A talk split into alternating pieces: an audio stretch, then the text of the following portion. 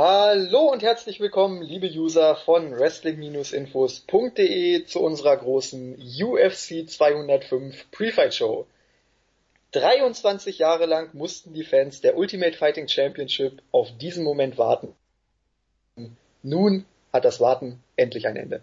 In der Nacht von Samstag auf Sonntag wird die Promotion nämlich mit UFC 205 Alvarez gegen McGregor zum allerersten Mal ein Event im legendären Madison Square Garden in New York City veranstalten. Viele Fans und Experten sprechen dabei von der größten Mixed Martial Arts Veranstaltung der Geschichte. Der Hype rund um dieses Event ist wirklich unfassbar und deswegen möchten wir natürlich auch wieder in aller Ausführlichkeit über diesen Pay-Per-View berichten. Dafür begrüße ich heute erneut den Lukas an meiner Seite. Moin moin. Einen wunderschönen guten Abend. Ja, UFC 205. Es ist vielleicht wirklich das größte Event der Geschichte. Der Hype ist unfassbar. Ich muss sagen, ich bin auch richtig gehypt auf dieses Event. Ähm, ich habe mir in den vergangenen Tagen die ganzen Preview-Videos auf YouTube angeguckt und habe immer wieder Gänsehaut bekommen. Ich kann es gar nicht mehr erwarten. Ich freue mich einfach. Ich freue mich wie Bolle auf diesen verdammten Pay-per-View. Ich weiß nicht, wie ist es bei dir? Sicherlich ähnlich, oder? Ja, ich habe auch vorher wirklich überlegt, was sage ich jetzt zur, Einleit äh, zur Einleitung. Aber ich glaube, dieser Event, der ist wirklich, der ist, der ist größer, als man es tatsächlich angemessen mit Worten beschreiben kann. Das ist, das ist mehr als nur der Super Bowl oder die, die World Series of MMA. Wie du es gesagt hast zu Anfang, 23 Jahre lang haben wir und MMA-Fans generell auf diesen Augenblick gewartet vier aktuelle World Champions, drei ehemalige, Madison Square Garden, ähm, dazu der größte Draw in der Geschichte der Organisation. Ich glaube, jeder spürt diesen Hype und ähm, ich freue mich riesig, bin gehypt auf jeden Fight und ich kann es nicht mehr erwarten. Vor allem, es ist ja nicht nur das Event selbst, dass es das erste Event ist, sondern es ist eben auch so eine Art, ja, Zelebrierung, dass man dieses MMA-Verbot endlich überwunden hat ich glaube, das ist auch ein wichtiger Faktor, dass man sich einfach jetzt auch dafür feiern will, dass man endlich im US-Bundesstaat New York MMA-Kämpfe veranstalten darf und ja, ich glaube, die UFC möchte das hiermit auch nochmal zelebrieren. Man wird das mit Sicherheit auch wieder des Öfteren mal erwähnen. Und ich weiß nicht, ähm, ob du es auch mal so ein bisschen verfolgt hast in den Medien. Ich glaube, der Hype war noch nie so groß wie für dieses Event. Also auf dem St äh, Times Square Überall hingen die Bilder, die Poster von McGregor, von Alvarez, von Woodley, von Thompson. Und ich glaube einfach, dass, was, was das Medieninteresse anbelangt, der Hype noch nie so groß war wie für dieses Event. Es ist wirklich unfassbar, egal wo man hinschaut, überall wird über die UFC berichtet, überall wird über dieses Event berichtet. Und mich würde es wirklich nicht wundern, wenn am Ende der ähm, Buy-Rate technisch gesehen der größte Pay-Per-View aller Zeiten dabei herauskommt. Im, Im Gegenteil, es wäre, glaube ich, sogar eine Enttäuschung, wenn es nicht so wäre. Ja, das denke ich auch. Aber ich bin, also, ich weiß nicht, wie viele es am Ende werden, weil, ja, ich glaube schon, dass jetzt die, die Trump-Wahl äh, die Leute auch so ein bisschen schockiert hat. Vielleicht hat das manchen die Laune verdorben, das ist alles Spekulation. Aber der Hype ist groß und ich finde, man kann das gut erkennen. Zum Beispiel in der MMA Hour oder im MMA Beat, Ariel Helwani ist, der läuft eigentlich nur noch mit einer riesen rosaroten Sonnenbrille durch die Gegend und ist happy hoch 100. Er sagt jedes Mal, wie einzigartig es ist, dass es das erste Mal ist, dass sie aus dem gleichen Staat und aus der gleichen Stadt, im, also dass sie in der New York im Studio sitzen und im gleichen Stadtteil findet ein UFC-Event statt. Äh, Luke Thomas hat gesagt, es ist das erste Mal, oder es ist am deutlichsten wohl zu spüren in der Geschichte, dass die UFC in der Stadt ist.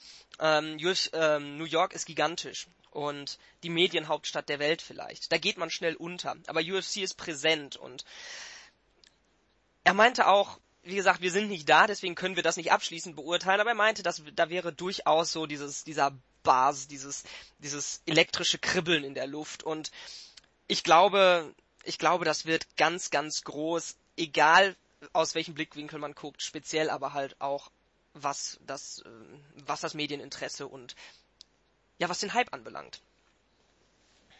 Vor allem, es gab schon viele Events in der Vergangenheit, die immer wieder als das größte Event aller Zeiten beworben wurden. Aber wenn ich mir diese Fightcard angucke, dann ist es wirklich das größte Event aller Zeiten. Also die Qualität auf dieser Card ist einfach grandios. Sowas hat die UFC noch nie zusammengestellt. Und wenn ich ehrlich bin, zweifle ich daran, ob ob die UFC das nochmal hinbekommen wird. Weil bei diesem Event, anders als zum Beispiel bei UFC 200, gab es nur einen einzigen Ausfall, eine Absage, kurzfristig Rashad Evans gegen Tim Kennedy, wurde in dieser Woche leider abgesagt. Das ist der einzige Kampf, der jetzt kurzfristig ausgefallen ist. Ansonsten sind alle Kämpfe so geblieben, wie sie verkündet wurden. Vor allem die Main Events, das war ja bei UFC 200 auch anders mit John Jones gegen Daniel Cormier, was da kurzfristig ausgefallen ist. Also bei diesem Event ist bisher wirklich alles nahezu perfekt verlaufen und ich glaube auch deswegen kann man sich wirklich diesem Hype auch anschließen. Es ist das größte Event aller Zeiten und deswegen muss man, muss man sich einfach auf diese geile, geile Veranstaltung freuen. Also das Wort geil, glaube ich, wird heute in dem Podcast äh, immens oft vorkommen. Also wer ein Trinkspiel spielen möchte mit dem Wort geil, glaube ich, wird den Podcast nicht überleben. Für ähm, jeden neuen Superlativ einen, einen Shot kippen. Das ist, äh, ja, für vor der Feier irgendwo vor vorm Feiern gehen oder so ist eine gute Idee. Ihr seid strunzenhacke dicht, wenn ihr losgeht. Versprochen. Ja, und dann würde ich sagen, fangen wir auch gleich mal mit dem ersten geilen Fight an. Mit dem Fight, über den die ganze Welt spricht. Ich denke, das kann man so sagen. Es ist einer der größten, vielleicht sogar der größte Kampf der UFC-Geschichte. Ähm, der Main Event des Abends, Eddie Alvarez gegen Conor McGregor, der amtierende UFC Lightweight Champion gegen den amtierenden UFC Featherweight Champion. Champion versus Champion, das gibt es schon nicht oft. Es wird der Titel von Alvarez, also der Titel im Leichtgewicht auf dem Spiel stehen. Somit hat McGregor die Chance, hier Geschichte zu schreiben und sich zum ersten Doppelchampion der UFC-Geschichte zu krönen. Es gab schon Fighter, die zwei Titel gehalten haben, Randy Couture, BJ Penn, aber sie haben die Titel nicht gleichzeitig gehalten. Und Conor McGregor wäre dann der erste Fighter der UFC-Geschichte, der zeitgleich sowohl die Lightweight als auch die Featherweight Championship halten würde. Das hat er schon mal geschafft bei Cage Warriors, wo er ja vorher angetreten ist. Und damals hat er schon gesagt, er wird in die UFC wechseln und er wird irgendwann dort auch zwei Titel halten. Und jetzt hat er hier die große Chance, diesen monumentalen Sieg zu erlangen. Viele Fans sind sich so ein bisschen uneinig, ob das wirklich sinnvoll ist, zwei Titel gleichzeitig zu halten. Aber ich denke, für den Hype rund um McGregor wäre das wirklich der letzte Schritt, um ihn auf ein noch höheres Level zu bringen. Ich würde sagen, bevor wir auf den technischen und taktischen Aspekt dieses Kampfes eingehen, lass uns erstmal über die Ansetzung an sich sprechen. Es gab ja schon, da haben wir auch in den Podcasts zuvor häufiger drüber gesprochen, es gab ja schon des Öfteren Kritik gegen diese Ansetzung. Wir hatten bei Eddie Alvarez die Kritik von Khabib Nurmagomedov, der gesagt hat, hey, ich bin der Herausforderer Nummer eins, der rechtmäßige Herausforderer Nummer eins, ich müsste den Titelkampf eigentlich bekommen. Das gleiche hatten wir bei Conor McGregor mit Jose Aldo. Der hat auch gesagt, ich habe hier den Interimstitel, normalerweise muss jetzt der Titelvereinigungskampf kommen. Stattdessen hat die UFC aber Alvarez gegen McGregor hier gebuckt, sodass Nurmagomedov und auch Aldo in die Röhre ge geschaut haben wir hatten es, glaube ich, im, ähm, im Podcast von vor, lass mich nachdenken, drei Wochen, zwei Wochen, ich glaube drei Wochen, hatten wir das Ganze schon mal thematisiert. Da hatten wir auch gesagt, dass die UFC hier so ein bisschen den finanziellen Aspekt über den sportlichen Aspekt stellt.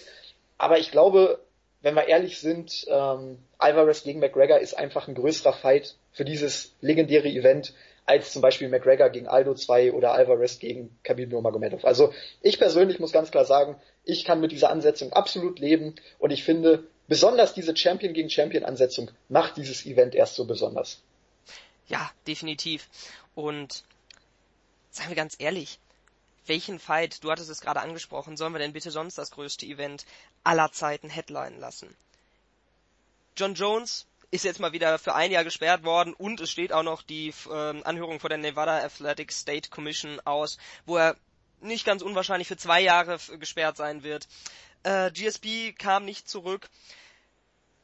Es gibt keinen anderen Champion, nur im Ansatz, der, der die Aufmerksamkeit und ähm, die Buy-Rate bringt, ähm, wie das ein Conor McGregor tut. Und natürlich, man hätte sagen können, gut, Conor gegen Aldo, das hätte auch gezogen. Wir wären sicherlich auch zusammen mit dem Hype um 205 und eben diesen Status als erstes Event ever in New York und dem Rest der Card zusammen, wäre man bestimmt auch über eine Million gekommen. Aber das ist halt was, was wir schon hatten. 13 Sekunden hat der Kampf gedauert. Natürlich, die Wahrscheinlichkeit, dass bei einem erneuten Aufeinandertreffen das Ganze anders ausgeht und auf jeden Fall ähm, deutlich länger dauert, die ist riesig. Aber letztendlich gab es den Kampf schon und das nimmt extremst viel ähm, von diesem von diesem Hype. Und ja, wir haben halt wirklich nicht nur diese zwei Champions gegeneinander, sondern wir haben tatsächlich den größten Draw als einen von diesen zwei Champions und auf der anderen Seite halt auch einen sehr, sehr erfahrenen, sehr, sehr ähm, erfolgreichen Kämpfer in Eddie Alvarez. Und ja, dementsprechend, das ist für mich mit Abstand der größte Fight, den du zurzeit in der UFC bringen kannst. Keiner von den Lightweight-Contendern, keiner von den Featherweight-Contendern hat nur ansatzweise diese Drawing Power. Auch wenn ich Aldo wieder nochmal ein bisschen vernachlässigen möchte, egal ob das jetzt ein, ein Holloway oder ein Pettis ist, die haben alle nicht diese Power. Und auf der Seite von ähm, von von Alvarez in in den Lightweight Rankings, du hast Ferguson und du hast äh, Nurmagomedov, die zwei sehr sehr würdige Contender sind, aber auch die beiden würden niemals nur ansatzweise so viel Bias drawn, wie das jetzt ein McGregor tun wird. Also von daher, ich habe ich bin an einem Punkt, wo ich wirklich sage, ich habe null Problem mit dieser Ansetzung. Wenn ich anfange, dann kann ich, also wenn ich so anfange, dass ich immer gucke, ob es noch einen anderen Contender gibt, dann werde ich doch nicht glücklich mit meinem Leben. Ganz ehrlich. Ich möchte irgendwann auch an dem Punkt sein, wo ich genießen kann und das ist der größte Event aller Zeiten. Das Epizentrum der, der Kampfsportwelt liegt in Manhattan, Madison Square Garden. Ich möchte das genießen und ich werde es genießen. Ich glaube, es ist einfach so, bei jedem anderen Event hätte man darüber diskutieren können. Aber wie du schon gesagt hast, es ist ein ganz, ganz besonderes Event. Und da sollte es auch einen ganz, ganz besonderen Kampf geben. Und den haben wir hier. Jose Aldo gegen Conor McGregor, auch wenn es ein Rematch gewesen wäre, nach dem ersten Kampf wäre das nicht mehr besonders gewesen. Eddie Alvarez gegen Khabib Nurmagomedov, weiß ich nicht. Also gute Ansetzung als Co-Main Event, sicherlich in Ordnung aber das ist für mich kein Headliner des größten Events aller Zeiten. Also da muss ich ganz klar sagen, wenn es um Hype geht, wenn es um Vorfreude geht, dann ist wirklich Alvarez gegen McGregor auch der Kampf, auf den ich mich am meisten freuen kann, weil es ist eben diese Champion gegen Champion Stipulation. Es ist die Chance für Conor McGregor Geschichte zu schreiben. Und ich glaube, allein diese beiden Dinge sorgen schon dafür, dass man sagt, alter Falter, was für ein geiler Main Event. Man, man muss sich nicht mal den sportlichen Aspekt anschauen. Welche Kampfstile treffen dort aufeinander, sondern man muss sich nur diese Namen und die Brisanz dieses Fights angucken. Und das reicht eigentlich schon, um aufzuzeigen oder um zu begründen, warum man diesen Fight ansetzen sollte. Von daher, ich kann auch absolut damit leben und ja, ich würde sagen, wir gehen jetzt in die Analyse. Das ist ja dann dein Part. Ähm, taktisch, technisch, ich würde sagen, ich überlasse einfach dir das Wort. Abfahrt. Conor McGregor gegen Eddie Alvarez ist eben nicht nur halt auf, auf dieser Hype-Ebene im Sinne von First uh, Two Division World Champion ever oder das größte Großmaul mit dem meisten Backup dahinter gegen, gegen einen unfassbar erfahrenen Kämpfer, sondern es ist auch ein sehr, sehr äh, interessantes Style-Matchup. Und ja, erst einmal möchte ich nochmal kurz sagen, egal was wir jetzt hier predikten oder so, man muss das immer so ein bisschen losgelöst sehen. Am Ende werden wir sicherlich wieder beide ankommen und irgendeine Prediction haben. Alvarez oder McGregor. Aber letztendlich ist das nur, wird das nur etwas sein, was wir für realistischer halten. Es wird niemals so sein, dass sie in einem MMA-Fight, in dem zwei Menschen mit zwei Füßen und zwei Händen sich gegenüberstehen und man kann sagen, zu 100% gewinnt der eine oder der andere. Das geht nicht. Und ähm, ja, deswegen werden wir jetzt einfach mal versuchen, so ein bisschen so diesen Regler entweder in Richtung Alvarez oder McGregor zu verschieben und zu gucken, wem liegt der andere vielleicht ein bisschen besser, wo sind eventuell Punkte oder oder Vorkommnisse, die dem einen einen Vorteil oder eben halt auch den Nachteil bringen. Und wir haben halt hier dieses unfassbar spannende Matchup, weil Conor McGregor ist nicht nur was was, Perso äh, was Persönlichkeit und Mick Skills und ähm, und all diese anderen Sachen anbelangt einzigartig. Nein, am allereinzigartigsten ist tatsächlich sein In-Ring-Work. Und in der Vorbereitung auf diese, auf diesen Breakdown hier, auf diese Preview, bin ich nochmal über etwas gestolpert und das muss man sich erstmal nochmal vor Augen führen. Conor McGregor hat von seinen 20 Kämpfen 17 per Knockout gewonnen. 17 von 20. Das ist eine unfassbare Quote. Das, das findet man noch nicht mal im Heavyweight-Bereich, wo Knockouts naturgemäß viel, viel häufiger vorkommen. 17 von 20 äh, Kämpfen per, äh, von 20 Siegen per Knockout zu beenden, das ist Wahnsinn. Das ist der pure Wahnsinn. Und da möchte ich zu meiner, äh, zu dieser, zu meinem allerersten Punkt kommen, den äh, der McGregor so stark macht. Und das ist eben sein unfassbar starkes Striking.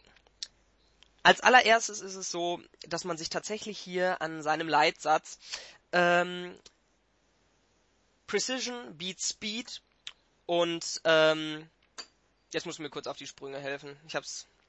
Ähm, ja, das ist Timing beats Speed. Timing beats Speed. Precision beats Power. Genau, so rum ist es. Ähm, das ist ein sehr, sehr wichtiger Punkt. Und speziell bei ihm ist es nicht nur, das Timing ist absolut hervorragend. Er findet also häufiger als vielleicht jeder andere Fighter, außer vielleicht tatsächlich Stephen Thompson, der auch auf dieser Card ist. Sein Timing ist Wahnsinn. Aber was seinen, seinen Schlägen diese absolute Tödlichkeit verleiht, ist seine Precision. Und wenn man sich seine vorherigen Fights anguckt, dann sieht man, dass er, dass er mit seinen Schlägen sehr häufig, das war gegen Aldo der Fall, das war, soweit ich weiß, gegen Mendes der Fall, das war bei den Knockdowns gegen, gegen Nate Diaz der Fall und das war bei, ähm, ich glaube gegen Siva war das auch der Fall. Bei den anderen bin ich mir jetzt nicht hundertprozentig sicher, deswegen möchte ich da jetzt nicht irgendwas versprechen, was ich, äh, was der Fighter nicht gehalten hat. Er trifft immer sehr, sehr gut und das ist kein Zufall ähm, die, die Seite des Kiefers. Und zwar ähm, aus der Sicht des Getroffenen die, das, den rechten unteren Kiefer. So etwa zwischen, auf der Hälfte zwischen Ohrläppchen und, und, und Kinn. Und das ist ein, ein sehr, sehr, sehr empfindlicher Punkt im, äh, im menschlichen Organismus. Ich weiß nicht, wer sich so ein bisschen mit Martial Arts und ähm, speziell mit den ähm, mit so Sachen wie Karate, äh, Taekwondo und so auskennt, da wird, wird sehr, sehr viel auf, äh, auf so Vitalpunkte geachtet. Und genau dort liegt eben einer von diesen, ähm, von diesen wichtigen Trefferpunkten. Und er schafft es jedes, also nicht jedes Mal, aber mit einer sehr, sehr hohen Quote diesen Punkt zu treffen. Und man sieht es. Leute wie, ähm, wie Aldo, die zehn Jahre nicht, noch nicht mal verloren haben, werden auf einmal mit einem Schlag ausgenockt.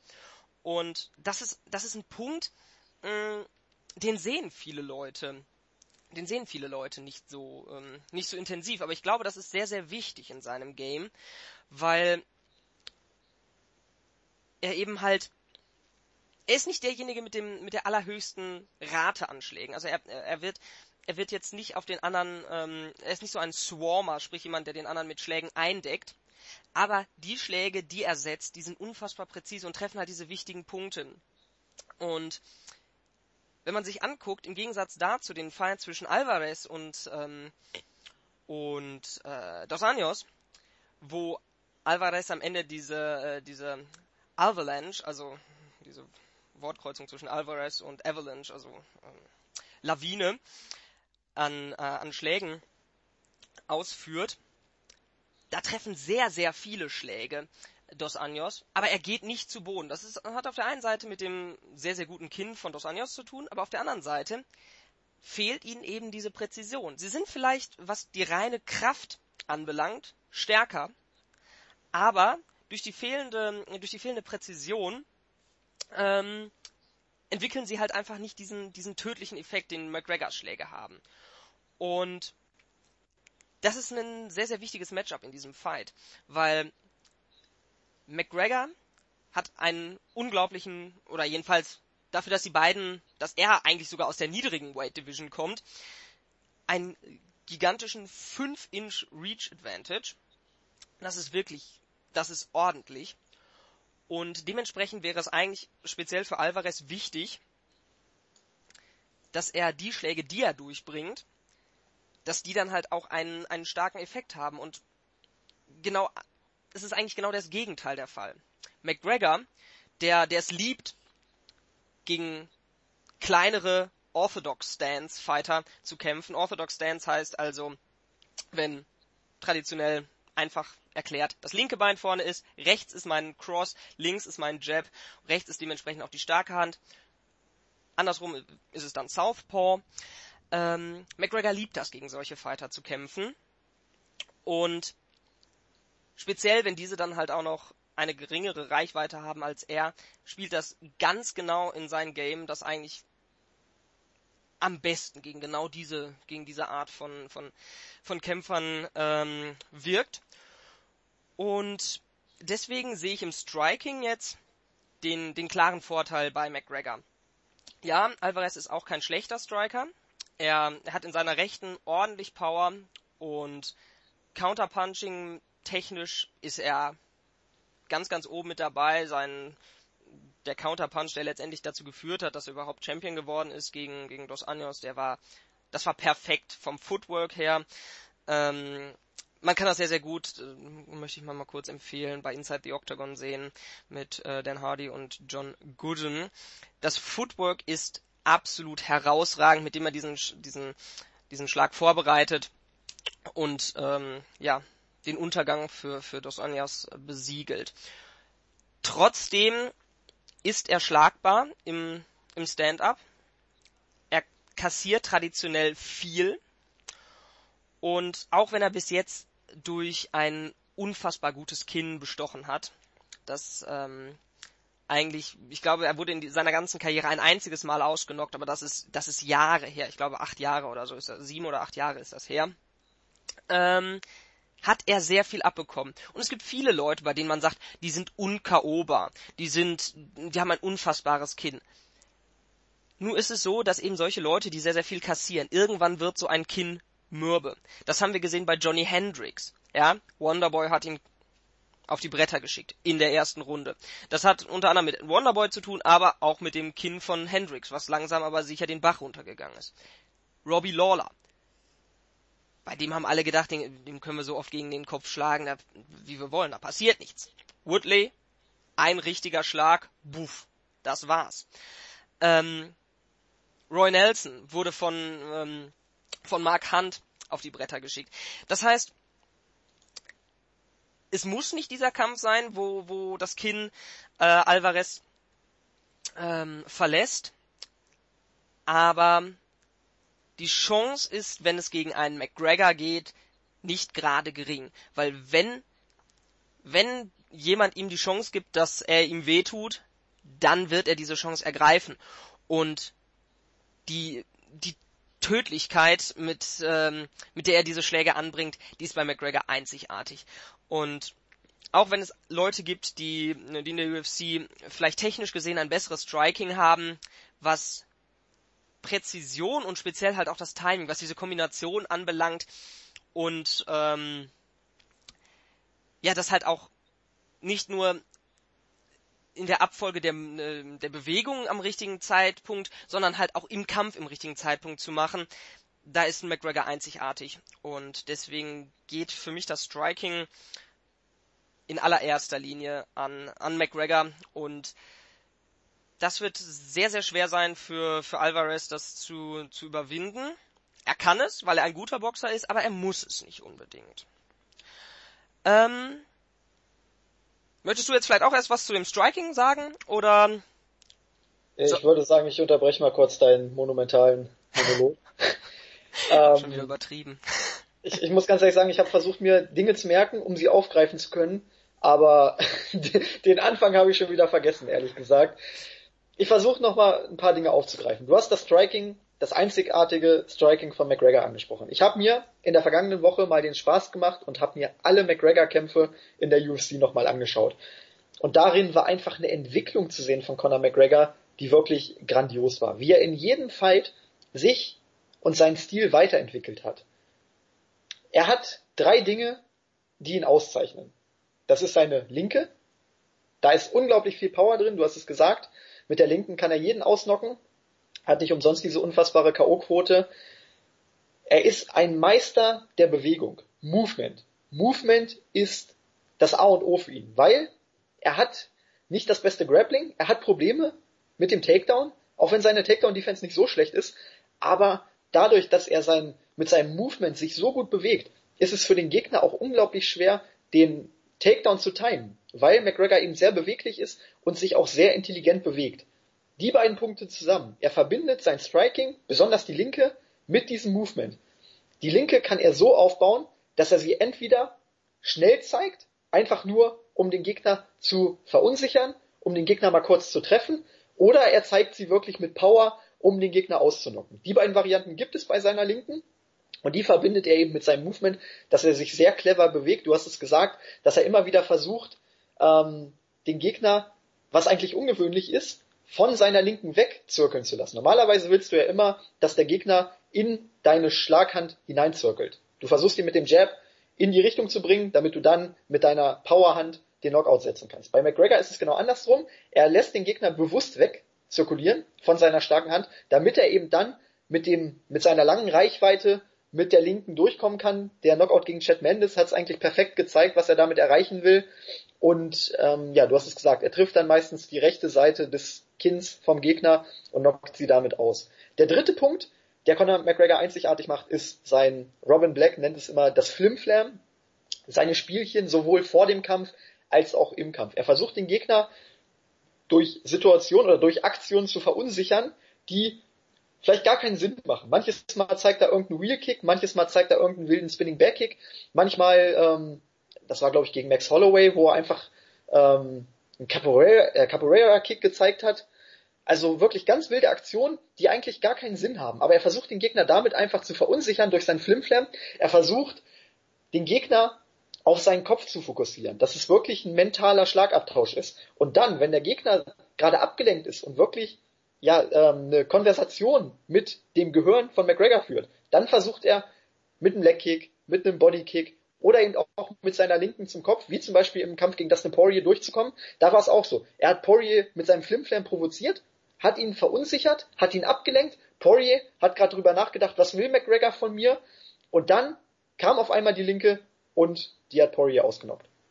Das sind einfach drei Dinge, die ihn unglaublich machen. Die Linke, sein Movement und das Flimflam. Und wenn er das verbindet, das konnte man zum Beispiel gegen Max Holloway richtig gut sehen, dass er Max Holloway mit seinem Movement und mit dem Flimflam immer wieder verunsichert hat, immer wieder in Bereiche gedrängt hat, wo er dann seine Linke durchbringen konnte. Und das war wirklich der beste Kampf meiner Meinung nach bisher von, äh, von McGregor, wo er diese drei Dinge perfekt umgesetzt hat. Ja, definitiv. Das Strike, ja, ich, ich, ich wollte noch ein, ein, eine Sache noch, da kannst du. ähm, das Striking war dann die Perfektion, war der Kampf gegen Jose Aldo. Wo es eben auch so war, er hat Jose Aldo im Vorfeld mit seinem Flimflam, mit seinen Provokationen ähm, vor dem Kampf extrem verunsichert. Im Kampf hat er dann sein Movement genutzt, dass er nach vorne gegangen ist, dann ist er zurückgegangen und hat Jose Aldo dadurch mit seinem Movement zu einer Reaktion gezwungen. Jose Aldo ist erst einen Schritt zurückgegangen, und dann hat er gemerkt, oh, McGregor geht zurück, jetzt pushe ich nach vorne, jetzt attackiere ich ihn. Ja, und dann kam die unglaubliche Linke und hat Jose Aldo ausgenockt. Deswegen, da sieht man einfach, diese drei Faktoren sind bei Conor McGregor grandios. Dann kommen wir zum Nate Diaz Kampf. Bei Nate Diaz war es so, dass Conor McGregor auch diese drei Punkte eigentlich richtig gut umgesetzt hat. Das Problem ist, Nate Diaz hat ein Kinn aus Stahl. Conor McGregor, ich hatte es gesagt, hat zwei Varianten der Linken. Einmal die kurze, die nicht darauf ausgelegt ist, den Gegner auszunocken, sondern einfach nur, um Treffer zu landen, um ihn auch zum Nachdenken zu bringen. Und da gibt's den Power Punch. Im ersten Nate Diaz Kampf war es so, dass Conor McGregor nur Power Punches gezeigt hat. Er hat nur mit voller Kraft auf Nate Diaz eingeschlagen und hat sich so selber kaputt gemacht.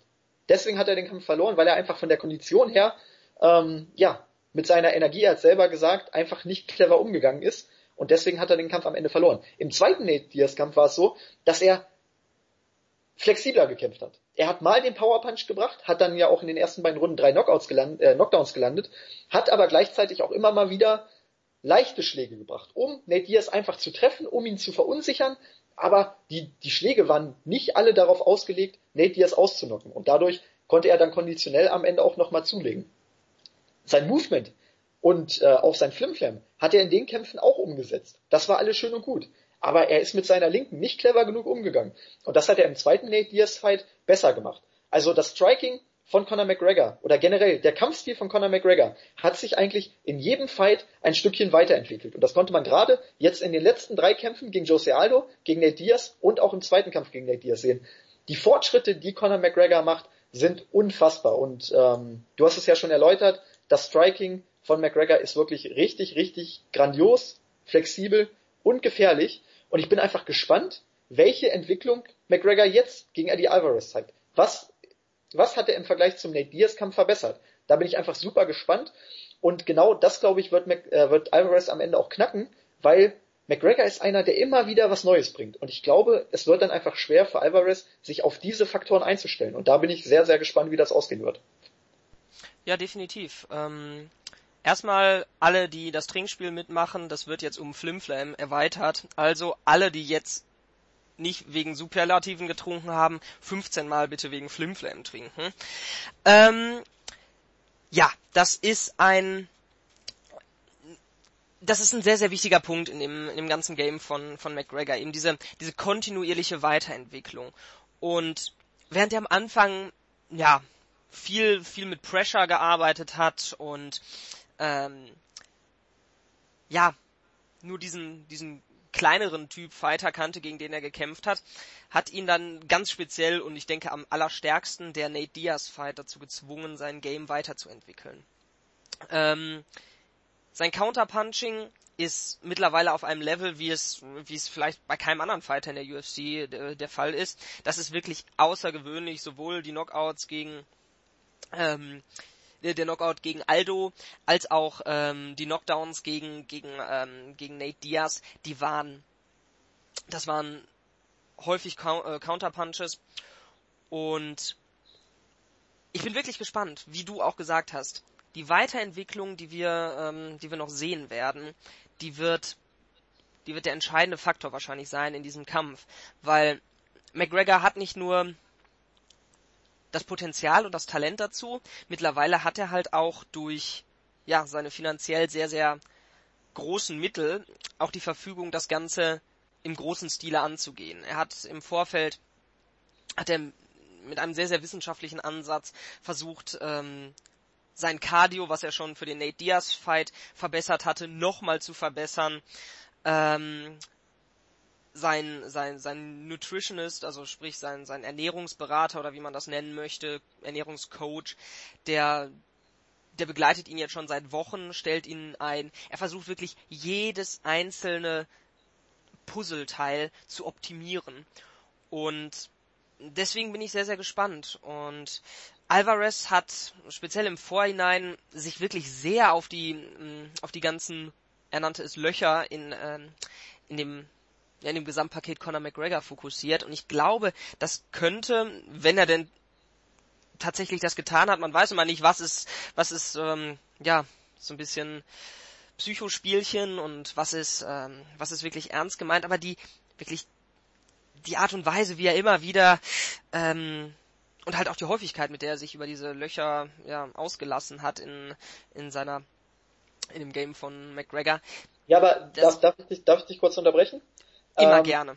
Ich überlege eben, wo die Löcher im Game von Conor McGregor sind. Denn, wenn ich mir die Kämpfe angucke, und wenn ich jetzt mal überlege, wo hat er wirklich Probleme? Dann war es gegen Chad Mendes, da wurde er aber mit einem Takedown niedergestreckt. Und dann war es gegen Nate Diaz, wo er einen Schlag kassiert hat. Wo er konditionell vorher schon angeschlagen war, wo er kaputt war und deswegen wahrscheinlich auch nicht mehr mit seiner Bewegung und mit seiner Striking Defense ähm, sich so gut verteidigen konnte, wie er es normalerweise tut, da hat er den Schlag kassiert und hat dadurch verloren. Aber wenn man sich die anderen Kämpfe anguckt, es gab ganz, ganz wenige Situationen, wo er wirklich mal Probleme hatte. Chad Mendes hat ihn im Stand ein paar Mal getroffen, aber die Power von Chad, also Conor McGregor hat es auch selber gesagt, Chad Mendes hat mehr Power als Eddie Alvarez. Und deswegen glaube ich nicht, dass Eddie Alvarez es schaffen wird, Conor McGregor auszunocken, weil wenn Chad Mendes, wie McGregor gesagt hat, mehr Power hat als Alvarez, dann äh, ja, glaube ich nicht, dass Alvarez da äh, erfolgreicher sein wird. Also die, die Löcher, ich, ich bin gespannt, welche Löcher Alvarez da im, im Game von McGregor suchen wird, denn ich habe es eben schon gesagt, diese, diese Mischung oder diese Kombination aus seinen Keys to Victory, wie es so schön heißt, die ist einfach nahezu perfekt. Das Striking, wir werden es auch nachher bei, bei Wonderboy Thompson sagen, die beiden sind da fast auf einem Level. Wonderboy Thompson ist vielleicht noch mal ein bisschen einzigartiger und ein bisschen spezieller. Kreativer aber, speziell. Genau, kreativer. Aber grundsätzlich, finde ich, sind die beiden sich schon sehr ähnlich, weil sie ja fast schon etwas unorthodox, unorthodox kämpfen, aber genau das macht sie eben so einzigartig. Und bei McGregor ist es, viele sagen, ja, er hat ja nur die linke. Aber viele vergessen dann zum Beispiel auch, dass er auf einmal mit der rechten mit einem Uppercut durchkommt. Dass er auf einmal auch eine Kombination zeigen kann. Also es ist nicht nur die linke. Aber er, er vermischt das eben dermaßen gut und kombiniert das dann eben auch noch mit seinem sehr intelligenten Movement, dass er allein durch sein Movement den Gegner schon in gewisse Situationen bringt, wo er dann wieder mit seinem Striking durchkommen kann. Und, ich muss es nochmal erwähnen, sein Flimflam, was jetzt im Kampf gegen Eddie Alvarez im Vorfeld auch schon wieder gut funktioniert hat. Alvarez, habe ich so ein bisschen das Gefühl, ist emotional voll drin. Das war bei Jose Aldo auch so und wir wissen alle, was passiert ist. Also bisher läuft alles für McGregor und ich tue mich eben wirklich schwer, ähm, im Stand zu sehen, wo Eddie Alvarez da wirklich Chancen, Chancen haben sollte. Also ich weiß nicht, siehst du irgendwelche Löcher im Game von, von äh, McGregor, die Alvarez aufdecken könnte? Ich, also ich persönlich tue mich schwer. Wie gesagt, im Chad Mendes Fight hat er ein paar Treffer kassiert, aber ansonsten war es wirklich sehr, sehr wenig. Oder äh, McGregor hatte wenig Probleme, sag ich mal, bisher. Ja, also bei einer Sache stimme ich dir auf jeden Fall zu. Ich glaube tatsächlich, dass diese Löcher, die Alvarez da sieht oder nicht sieht oder keine Ahnung, proklamiert, die existieren nicht in der Art und Weise. Ich glaube, das, was McGregor viel gemacht hat, ist dem, dem Gegner auch so Löcher anbieten, die aber im, sich dann hinterher als Falle herausstellen, um dann halt mit seinem wirklich guten Counterpunching zu agieren. Was ich aber schon glaube, wo ich dir so ein bisschen, ähm, ja, oder was heißt, ich widerspreche nicht dir, ich widerspreche McGregor ich glaube, Alvarez ist tatsächlich der Stärkere. Alvarez ist stärker als, ähm, als Mendes. Das hat, ich glaube, schon alleine mit, ähm, mit seiner körperlichen Konstitution zusammen. Alvarez ist deutlich größer als, ich benutze jetzt mal das Zitat von Mag äh, McGregor, Mini Mendes. Ähm, ich glaube, das ist tatsächlich Trash Talk. Aber hat, hat, er, hat er auch die Präzision? Chad Mendes hat eine sehr gute Präzision und du hast es selber gesagt, Eddie Alvarez ist jetzt nicht dafür bekannt, dass er ja sehr präzise Schläge bringt. Ne? Also es, es ist halt schwierig. Mm, ja, das ist ehrlich gesagt schwer zu sagen.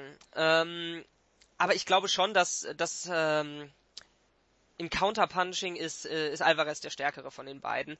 Aber letztendlich ist er trotzdem, was das, äh, was das Striking Game insgesamt anbelangt, ist er ein gutes Matchup für, für McGregor, eben weil er dieser orthodox Fighter ist kleiner als er, also ein bisschen kleiner, was die Höhe anbelangt und deutlich kleiner, was die Reach anbelangt.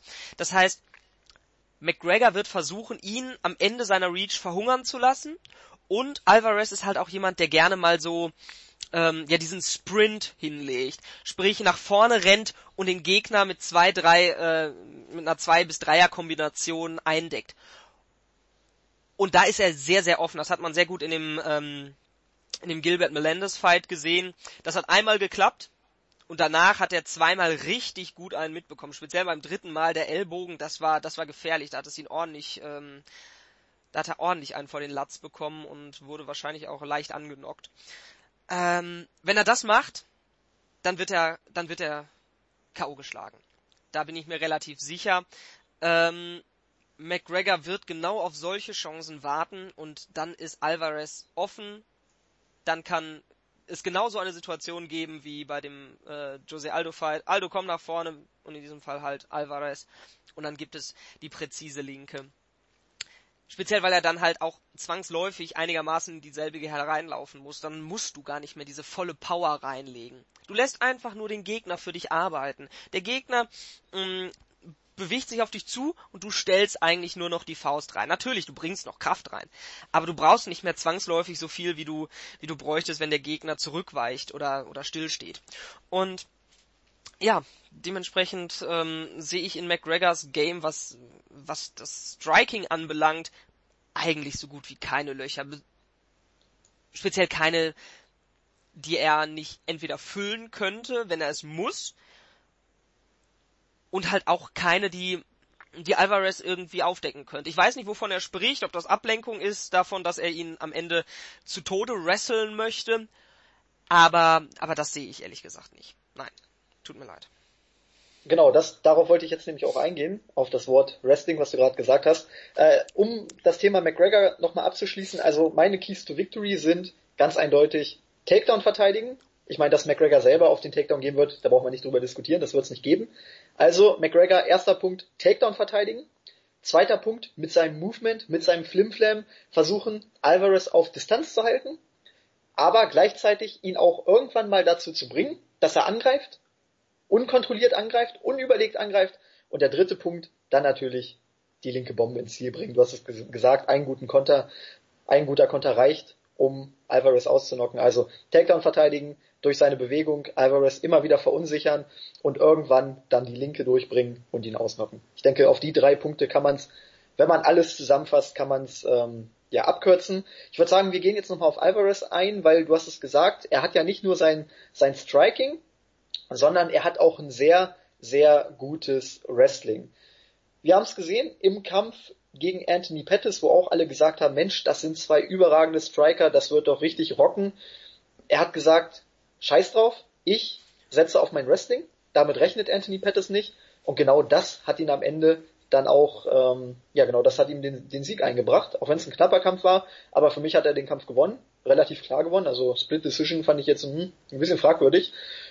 Es war eine überzeugende Leistung von Alvarez. Und ich könnte mir vorstellen, dass Alvarez mit einem ähnlichen Gameplan an diesen Kampf herangehen wird, da Anthony Pettis und Conor McGregor vom Stand-up her sich sehr ähnlich sind und generell vom Kampftyp her sehr ähnlich sind. Deswegen, ich kann mir vorstellen, dass Alvarez sagt, okay, im Stand ist alles schön und gut, aber wenn sich die Möglichkeit erübrigt und die Möglichkeit ergibt, den Takedown zu landen, dann werde ich das auf jeden Fall machen, weil mein Wrestling ist dazu in der Lage, um McGregor am Boden zu dominieren es geht ja nicht nur darum, ihn am Boden zu dominieren und äh, ihn auszunocken oder zu finishen, sondern es geht auch darum, ihn kaputt zu machen. Es gibt nichts Schlimmeres, als am Boden zu liegen, gerade auf dem Rücken, vom Gegner bearbeitet zu werden und sich aus dieser Lage zu befreien. Das kostet unglaublich viel Kraft. Und wir wissen, McGregor ist jetzt nicht der beste äh, konditionelle Fighter. Deswegen, ich kann mir vorstellen, dass Alvarez viel über sein Wrestling kommen wird, wenn es funktioniert. Und ja, jetzt einfach die Frage an dich. Glaubst du, dass Alvarez McGregor mit seinem Wrestling knacken kann.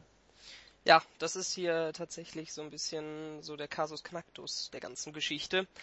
Ähm, das wird ein sehr, sehr entscheidender Punkt sein. Und da, das möchte ich gerne in, in zwei Bereiche aufteilen. Auf der einen Seite wird Alvarez es überhaupt schaffen ins Wrestling, weil McGregor hat ein exzellentes Footwork, er hat einen er hat einen super, ähm, er kann super mit seinem, mit beiden Füßen arbeiten, vorne, hinten und schafft es eigentlich mal sehr, sehr gut, die Distance ähm, ja zu managen.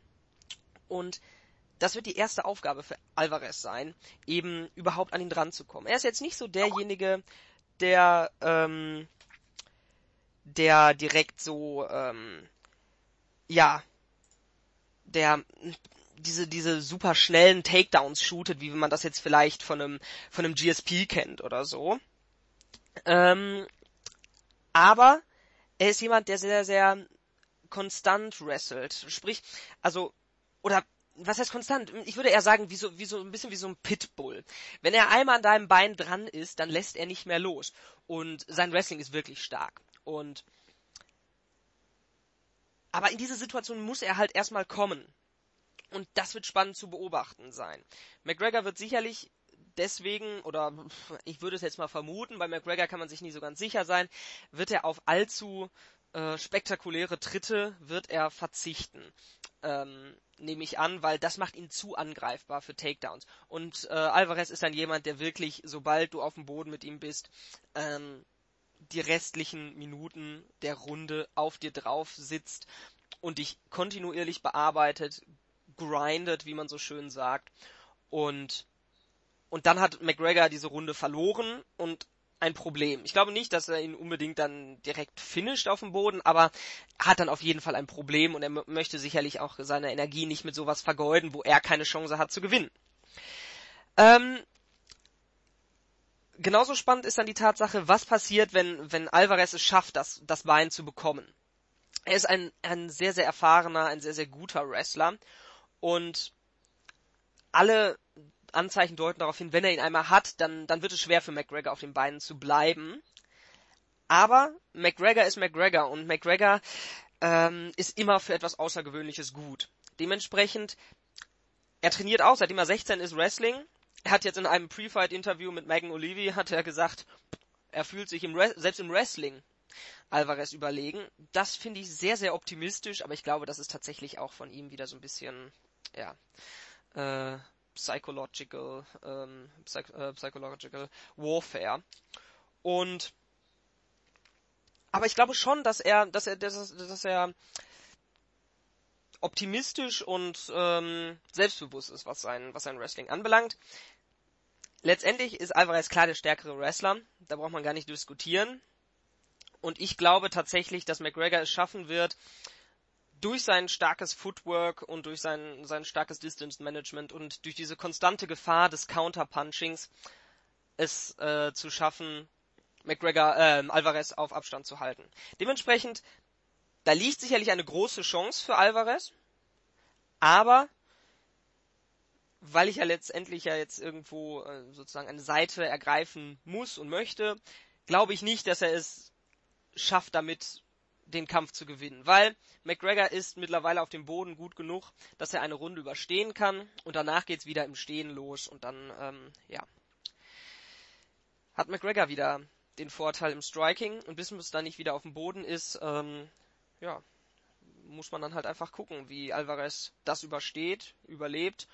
Und ähm, ob nicht doch McGregor mit seiner Linken durchkommt und diese diese konstante Gefahr ist halt einfach etwas, was, was für mich den Ausschlag Richtung McGregor gibt. Und ähm, ja, weil wir ja jetzt auch noch fünf andere Fights zu besprechen haben, werde ich jetzt einfach die Prediction machen. First Round Knockout by Mystic Mac Conor McGregor. Das wären jetzt so meine abschließenden Worte zu dem Ganzen. Okay, ich muss, muss ein paar Dinge nochmal aufgreifen. Also, auch wenn du schon beenden möchtest, das Thema, ich muss nochmal ein paar Dinge aufgreifen. Die Keys to Victory bei Eddie Alvarez sind Punkt eins Takedown landen. Bei McGregor ist es Takedown verteidigen, bei Eddie Alvarez ist es Takedown landen. Du hast es eigentlich relativ gut erklärt. Eddie Alvarez ist ein ganz, ganz unangenehmer Kämpfer, wenn du auf dem Boden bist. Er ist jetzt vom, vom Grappling her, vom technischen Aspekt her, ist er mit Sicherheit kein Damien Maya. Aber er ist einfach so griffig und er lässt dich nicht los. Du kommst gegen ihn nur ganz, ganz schwer auf die Beine zurück.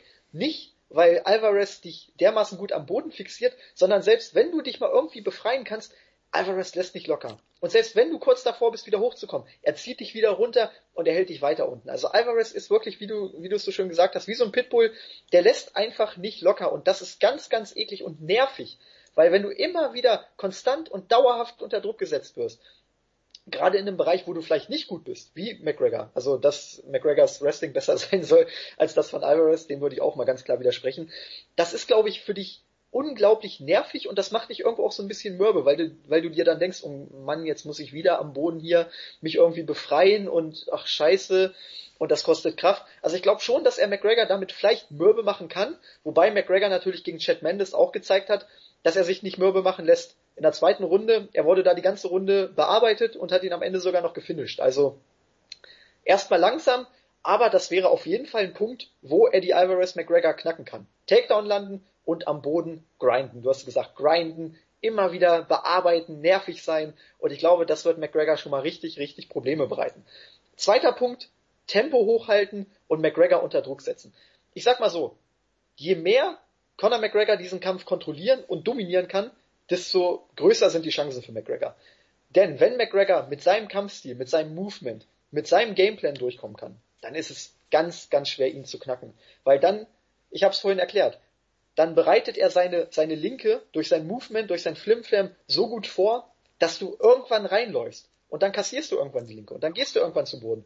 Und das war's dann irgendwann. Also es ist wirklich, wirklich schwierig, wenn Conor McGregor sein Ding voll durchziehen kann, dann zu gewinnen. Deswegen zweiter Punkt für, für ähm, Eddie Alvarez, nach vorne gehen, Druck ausüben und den Gameplan von McGregor sabotieren. Das kann man mit Takedown-Versuchen machen, das kann man gleichzeitig aber auch damit machen, indem man ihn immer wieder unter Druck setzt, indem man ihn immer wieder nervt. Und der dritte Punkt, der schließt sich eigentlich mit dem zweiten Punkt zusammen. Der dritte Punkt ist dann auch Striking. Aggressiv sein, wild sein. Eddie Alvarez hat ein gutes Kinn. Er muss einfach das Selbstvertrauen haben, zu sagen, selbst wenn ich die Linke von McGregor kassiere, meine Schläge sind stark, sind stark genug, um McGregor auszunocken und mein Kinn ist stark genug, um die Linke abzuwehren. Technisch gesehen hat er im Stand nicht die Qualität von McGregor, aber er hat das Tempo. McGregor, du hast es selber gesagt, ist keiner, der in einem Kampf 200 Schläge zeigt, sondern der zeigt, sage ich mal, 100 oder 75, aber die sind dann eben doch sehr präzise. Bei Eddie Alvarez ist es so, der bringt eine Kombination mit fünf Schlägen. Davon gehen vielleicht auch drei daneben, aber zwei Stück treffen und die sind dann wiederum richtig hart. Also er kommt wirklich über das Tempo und ich glaube, wenn er das Tempo hochhält und wenn er auch mit Selbstvertrauen und Aggressivität nach vorne geht, dann hat er Chancen. Natürlich, der Konter von McGregor ist immer gefährlich, aber man muss eben irgendwo auch ein bisschen Risiko eingehen. Das Risiko für McGregor ist der Takedown, das Risiko für Alvarez ist eben diese Aggressivität, um dann den Konter zu kassieren. Es ist ein super, super interessanter Kampf und äh, ich komme jetzt auch zu meiner Prediction. Ich würde mich anschließen. McGregor via Knockout in der ersten Runde. Ich glaube nämlich, dass Alvarez in den Konter hineinlaufen wird und dann zu Boden gehen wird. Und Conor McGregor ist der erste Doppelchampion der UFC-Geschichte. Und da muss ich nochmal kurz einhaken und alle enttäuschen, die denken, dass es jetzt vorbei ist mit McGregor gegen Alvarez, weil du nämlich nochmal etwas gesagt hast, was ich sehr, sehr wichtig finde. Nämlich dieses Selbstbewusstsein für, für Alvarez. Und weil es hängt nämlich mit, mit der Fähigkeit, Schläge zu absorbieren, die hängt extremst auch mit der mentalen Stärke zusammen. Wenn du Angst davor hast, getroffen zu werden, wenn du, ähm, wenn du dich fürchtest vor dem Schlag, zurückzuckst, dann dann ist die Wahrscheinlichkeit, dass du ausgenockt wirst, deutlich, deutlich größer. Und da kommt dann halt auch nochmal eben dieses Flimflam und die, ähm, und die Psychospielchen auch speziell vor dem Kampf ähm, zur Geltung. Egal wie erfahren Alvarez ist, so etwas wie das hat er noch nie gesehen. Er hat bis jetzt, ich glaube, er stand in, ja, gegen Dos Anjos, das war ein Main Event, aber der, der flog komplett unterm Radar ähm, weil das ja in dieser Fight äh, Week in Las Vegas war. Dementsprechend, also ob der jetzt stattfindet, diese Fight, Week, äh, Fight Night oder nicht, das hätte jetzt nicht so viele Leute ähm, erreicht. McGregor headlined, ich glaube, sein, pff, weiß ich nicht, die beiden gegen Diaz, Dos Anjos, ähm, äh, Mendes Aldo 4, Siva 5, also es sind unzählige äh, Nights und Pay-per-Views, die er schon geheadlined hat. Das heißt, er kennt das Ganze. Nicht in diesem Ausmaß, aber wenn man die Geschichte ein bisschen Indiz für die Zukunft sein lassen kann, dann, ähm, dann wird es auch diese nächste Dimension ihn nicht wirklich schocken, was die Größe und die Medienaufmerksamkeit anbelangt. Fraglich ist das aber bei, bei Alvarez. Er hat bis jetzt bei Bellator gekämpft, in ein paar Co-Main-Events und halt diesen einen Main-Event in der UFC. Und Aldo wirkte auch bis zum Kampf bei den Staredowns, weiß ich noch, äh, bei den Weigh-ins, dachte ich, pff, Aldo, der hat, der ist selbstbewusst, der, den juckt das nicht. Er hat ja auch diese Flex, äh, die, so ein bisschen rumgeflaxt, mit McGregor gespielt, hat so ein bisschen so ein paar, ihn so ein bisschen nachgeäfft. Und dann, als, als sie im Käfig standen, auf dem Weg zum Käfig, da hat man speziell, wenn man sich diesen Fight nochmal anguckt, da guckt man sich Aldo an und denkt, der sieht echt aus, als hätte er die Buchse voll. Ich weiß nicht, ob es so extrem war, aber dass sein Selbstbewusstsein deutlich, deutlich abgenommen hat, ich finde, das, das ist, das kann man fast nicht verneinen. Und ja, dementsprechend glaube ich, war das ein sehr, sehr wichtiger Punkt in, in diesem sehr, sehr schnellen Knockout. Und Alvarez reagiert auf das, was McGregor sagt. Er er, er fokussiert sich sehr, sehr stark auf das, was er sagt und ich glaube, langsam aber sicher fangen auch bei, bei Alvarez an, diese, diese Spielchen zu wirken. Er wirkt irgendwie so, er möchte cool rüberkommen, aber dieser Versuch, cool rüberzukommen, zeigt eigentlich schon, dass er nicht mehr cool ist. Und äh, damit ich jetzt auch so ein bisschen das vielleicht mal hier so mein, ja, so ein bisschen so als Prediction-Methode einführe. Ich würde so die Wahrscheinlichkeit jetzt einfach mal so, so bei 65 zu 35 sehen. 65 Prozent, McGregor 35, Alvarez, weil Alvarez halt auch einfach ein unfassbar well-rounded, sagt man so schön im Englischen, sehr, sehr vielseitiger und halt auch in allen Bereichen sehr guter Kämpfer ist, hat er jederzeit auch die Chance, ähm, ja, ihn auf den Füßen und am Boden sowieso zu finishen. Das kann man einfach nicht ähm, ver verneinen. Und das sollte man nicht vergessen. Aber nach unserem Breakdown hier würde ich die Wahrscheinlichkeit so auf 65, 35 für McGregor. Und wenn ich es dann festlegen soll, auf den First Round Knockout legen. So.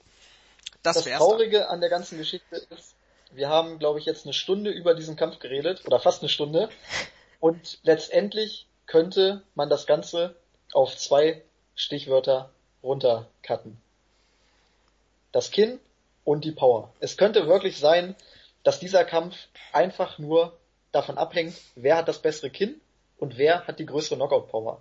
Wir haben so viel über Technik, so viel über Taktik, so viel über mentale Stärke diskutiert, so viele Dinge eingebracht, Gameplans, Strategien. Und am Ende könnte es wirklich so sein, dass beide draufhauen und es nur darauf ankommt, wie bei Jose Aldo gegen Conor McGregor, wer das bessere Kinn hat und wer mehr Power in seinem Punch hat. Und das Ding ist nach 10 Sekunden vorbei. Oder es gibt einen fünf, einen fünf Runden Rear Naked Choke von Conor McGregor gegen Eddie Alvarez. Ich bin mittlerweile an einem Punkt angelangt bei Conor McGregor, wo ich sage, es ist nichts mehr unmöglich. Vielleicht hat er sich irgendwie, keine Ahnung, heimlich, äh, vielleicht hat er heimlich Eddie Bravo entführt oder so und äh, ihn drei Monate lang in seinem Keller eingesperrt und jeden Tag da äh, stundenlang Jiu-Jitsu trainiert. Ich weiß es nicht ich glaube, das ist aber halt auch die Faszination am MMA-Sport. Es gibt 100 Millionen Möglichkeiten, über die wir diskutieren können und nochmal 100 Millionen, über die wir noch nicht mal nachdenken können, weil sie uns noch gar nicht in den Sinn gekommen sind. Und am Ende wird's dann doch nochmal was komplett anderes. Ähm, ja. Es ist das, was den Sport so faszinierend macht und ähm, ja, ich glaube, Vorfreude könnte nicht, die Vorfreude könnte nicht größer sein als vor diesem Kampf und ja, wäre eine Stunde, wenn man eine Stunde darüber reden kann, ohne dass man zu einem abschließenden Ergebnis kommt und sagt, so, ja, damit hätten wir alles gesagt. Weil ich bin mir sicher, wir könnten jetzt noch eine halbe Stunde weiterreden und wir würden immer noch ein paar, ein paar neue Aspekte äh, ans Tageslicht bringen. Ja, das zeigt schon, wie komplex mittlerweile dieser MMA-Sport geworden ist und ähm, wie faszinierend es auch einfach ist, äh, ihn zu verfolgen und zu analysieren. Genau, vor allem Faszinierend ist auch das richtige Wort, um jetzt mal die Überleitung hinzubekommen zum Co-Main Event. Oh ja. Im Welterweight, die UFC Welterweight Championship steht auf dem Spiel. Der neue Champion, Tyron Woodley, hat ja bei UFC 201 im August, beziehungsweise Ende, Ju Ende Juli war es, glaube ich, hat er Robbie Lawler ausgenockt und hier wird er jetzt seinen Titel zum ersten Mal verteidigen gegen den rechtmäßigen Herausforderer Nummer 1, Steven Wonderboy Thompson. Es ist ein Fight, wir hatten es eben in der ähm, Alvarez gegen McGregor Preview schon angesprochen, der vor allem für Thompson sehr, sehr interessant ist. Endlich, er hat glaube ich, ähm, muss mal kurz gucken, zwei, vier, sechs, sieben Kämpfe jetzt in, in Folge gewonnen und hat sich ähnlich wie McGregor eigentlich in jedem Fight weiterentwickelt und ist in jedem Fight besser geworden.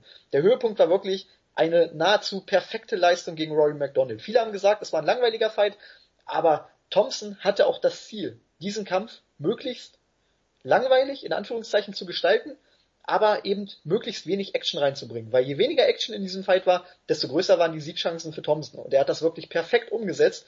Und deswegen ist es in diesem Kampf bei Thompson genau wie bei McGregor so, dass ich einfach extrem gespannt bin, was Stephen Thompson uns hier präsentieren wird. Auf der anderen Seite, für Tyron Woodley ist es so ein bisschen die Feuertaufe. Er hat jetzt Robbie Lawler ausgenockt, aber viele sagen, ja, das war ja nur ein Punch, ist ja nicht viel passiert. Aber er hat gewonnen. Und jetzt kommt wirklich ein Gegner, der vom Matchup her verdammt schwierig ist. Vielleicht sogar das schwierigste Matchup in der ganzen Division. Und wenn Tyron Woodley das wirklich überstehen wird, dann ist er ein ganz großer. Und das ist einfach eine unglaublich interessante Ansetzung. Wir werden sicherlich gleich auch nochmal in den taktischen und technischen Bereich eingehen. Nicht so intensiv wie bei McGregor gegen Alvarez. Aber dennoch ist auch dieser Kampf von diesem Aspekt her sehr, sehr interessant. Ich wollte aber vorher nochmal ganz kurz nur ansprechen, weil es ja auch eine Diskussion gab mit Tyron Woodley, mit GSP, mit Nick Diaz, Wonderboy. Ähm, Tyron Woodley wollte nicht gegen Wonderboy antreten, weil er gesagt hat, das ist kein Money Fight, ich möchte lieber gegen Nick Diaz oder GSP antreten, um Geld zu verdienen. Findest du die Ansetzung richtig? Ähm, wir haben ja schon oft über sportlichen und finanziellen Aspekt gesprochen. Findest du diese Ansetzung richtig? Ich muss ganz klar sagen, ja. Ja, definitiv. Und Tyrone Woodley hat es ja dann wirklich geschafft, sich in Rekordzeit unbeliebt zu machen, indem er dann ähm, ja direkt erstmal einen Fight gegen Nick Diaz gef äh, gefordert hat, gegen jemanden, der auch seit ähm, ja mittlerweile, ich weiß nicht, wann war sein Fight gegen Anderson Silva? Januar 2015. Ja, also hätte ich jetzt auch so gesagt, Anfang 2015. Der ist jetzt seit über anderthalb Jahren, war der nicht im Oktagon und jetzt soll er auf einmal gegen ihn antreten. Ähm, bei, bei Michael Bisping haben wir ja schon sehr intensiv darüber diskutiert, ähm, wie gerechtfertigt das ist. Aber Michael Bisping ist jemand, der eine der höchsten ähm, Anzahl an, an Siegen in der UFC überhaupt hat. Er ist ein absoluter Veteran und man muss es auch sagen, kurz vor seinem Karriereende, dass er nochmal ähm, ein bisschen Geld abgreifen möchte, das ist verständlich. Und irgendwo hat er es sich auch verdient, durch wirklich jahrelang konstantes äh, Abliefern im Oktagon. Tyron Woodley ist gerade Champion geworden und ist eigentlich in seiner absoluten Prime dann finde ich es ehrlich gesagt ein bisschen, ein bisschen lächerlich, so auf diesen, auf diesen äh, Bandwagon aufzuspringen und zu sagen, oh, ich hätte auch gerne erstmal einen Money Fight. Ich finde, das hat er sich bis jetzt einfach nicht verdient. Ja, es ist durchaus ähm, beeindruckend, äh, Robbie Lawler auszunocken, aber ansonsten, pff, naja, es hat sich jetzt auch nicht irgendwie so eine Storyline angeboten. Bei Dan Henderson gegen Michael Bisping war wenigstens die Vorgeschichte da. Tyron Woodley und Nick Diaz ich weiß nicht, fällt dir dazu irgendwas ein? Also ich, ich kenne keine Vorgeschichte. Dementsprechend war das war einfach nochmal auch das Storytelling war überhaupt gar nicht da, was man bei so einem Fight, der sportlich vielleicht ein bisschen fragwürdig ist, einfach unbedingt braucht. Das ist nicht da. Und ähm, ja, dementsprechend Wonderboy, sieben Siege in Folge, ein paar der spektakulärsten Knockouts äh, gegen Jake Ellenberger, das muss sich jeder mal bitte angucken bei YouTube gibt's als Free Fight äh, auf dem UFC Channel. Das ist der Wahnsinn. Zweimal trifft er ihn mit einem mit einem Spinning ähm, Back Roundhouse Kick.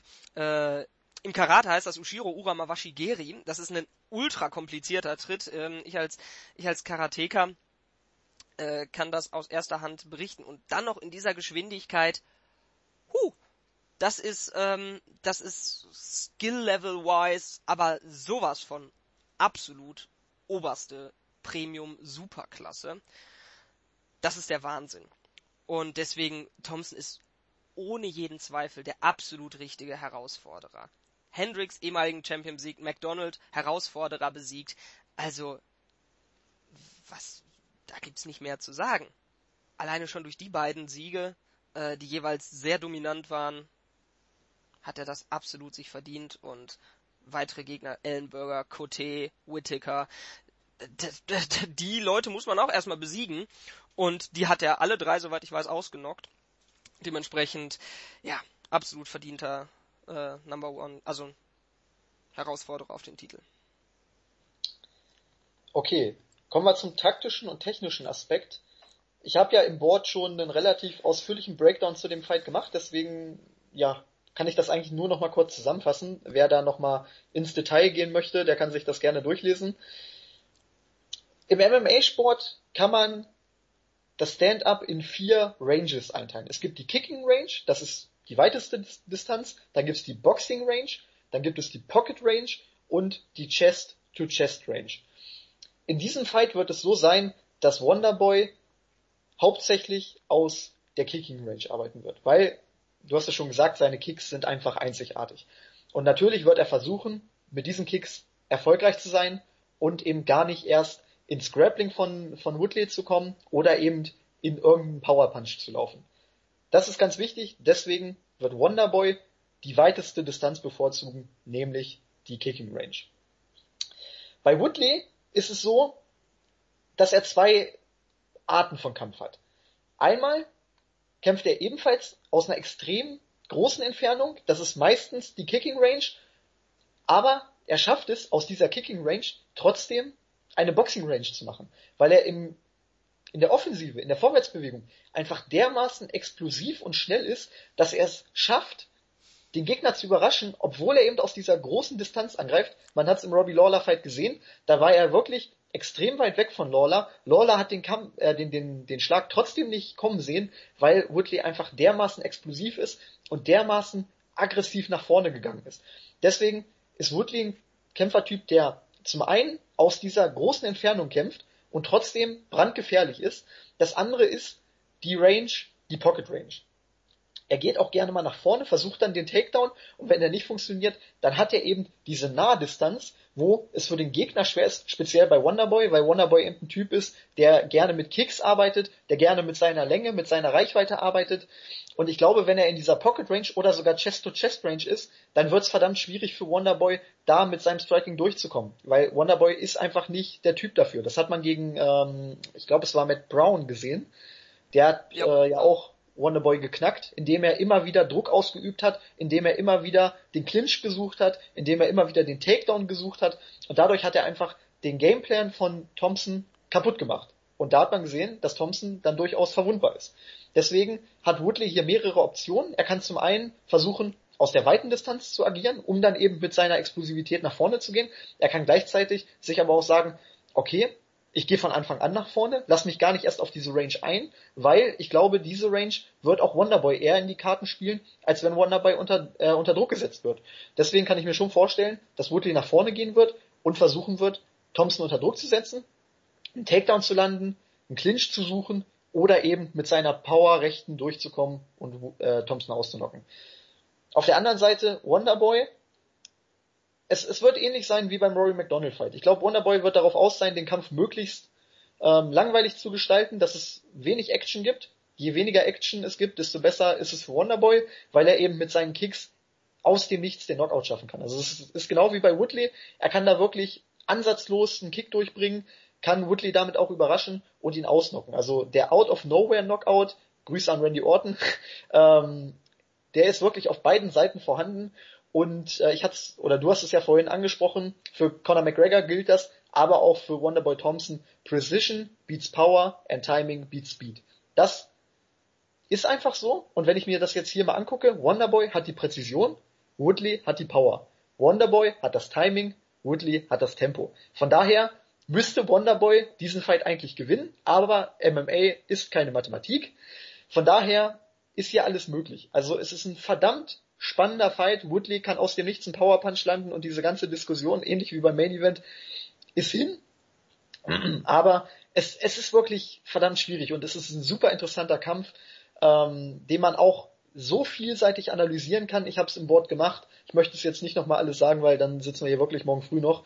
Ähm, aber es ist wirklich ein richtig geiler und spannender Kampf, der von den taktischen und äh, technischen Aspekten her fast noch interessanter ist als der Main Event. Ja, definitiv. Ähm, ich werde jetzt auch versuchen, mich ein bisschen kürzer zu fassen, sagte er und redete 30 Minuten am Stück. ähm, ja, du hast es gesagt. Es ist vom Style-Matchup mal wieder unfassbar interessant. Besonders weil man halt am Anfang wieder so dieses, dieses ganz, ganz klassische hat, Wrestler gegen Striker. Aber wenn man es sich dann ein bisschen genauer anguckt, dann wird das so viel komplexer nochmal und dröselt sich in so viele kleinere Sachen wieder auf, dass es, dass es schwer wird, ähm, das 100% vorherzusagen. Aber ich gehe da auch ganz mit dir mit.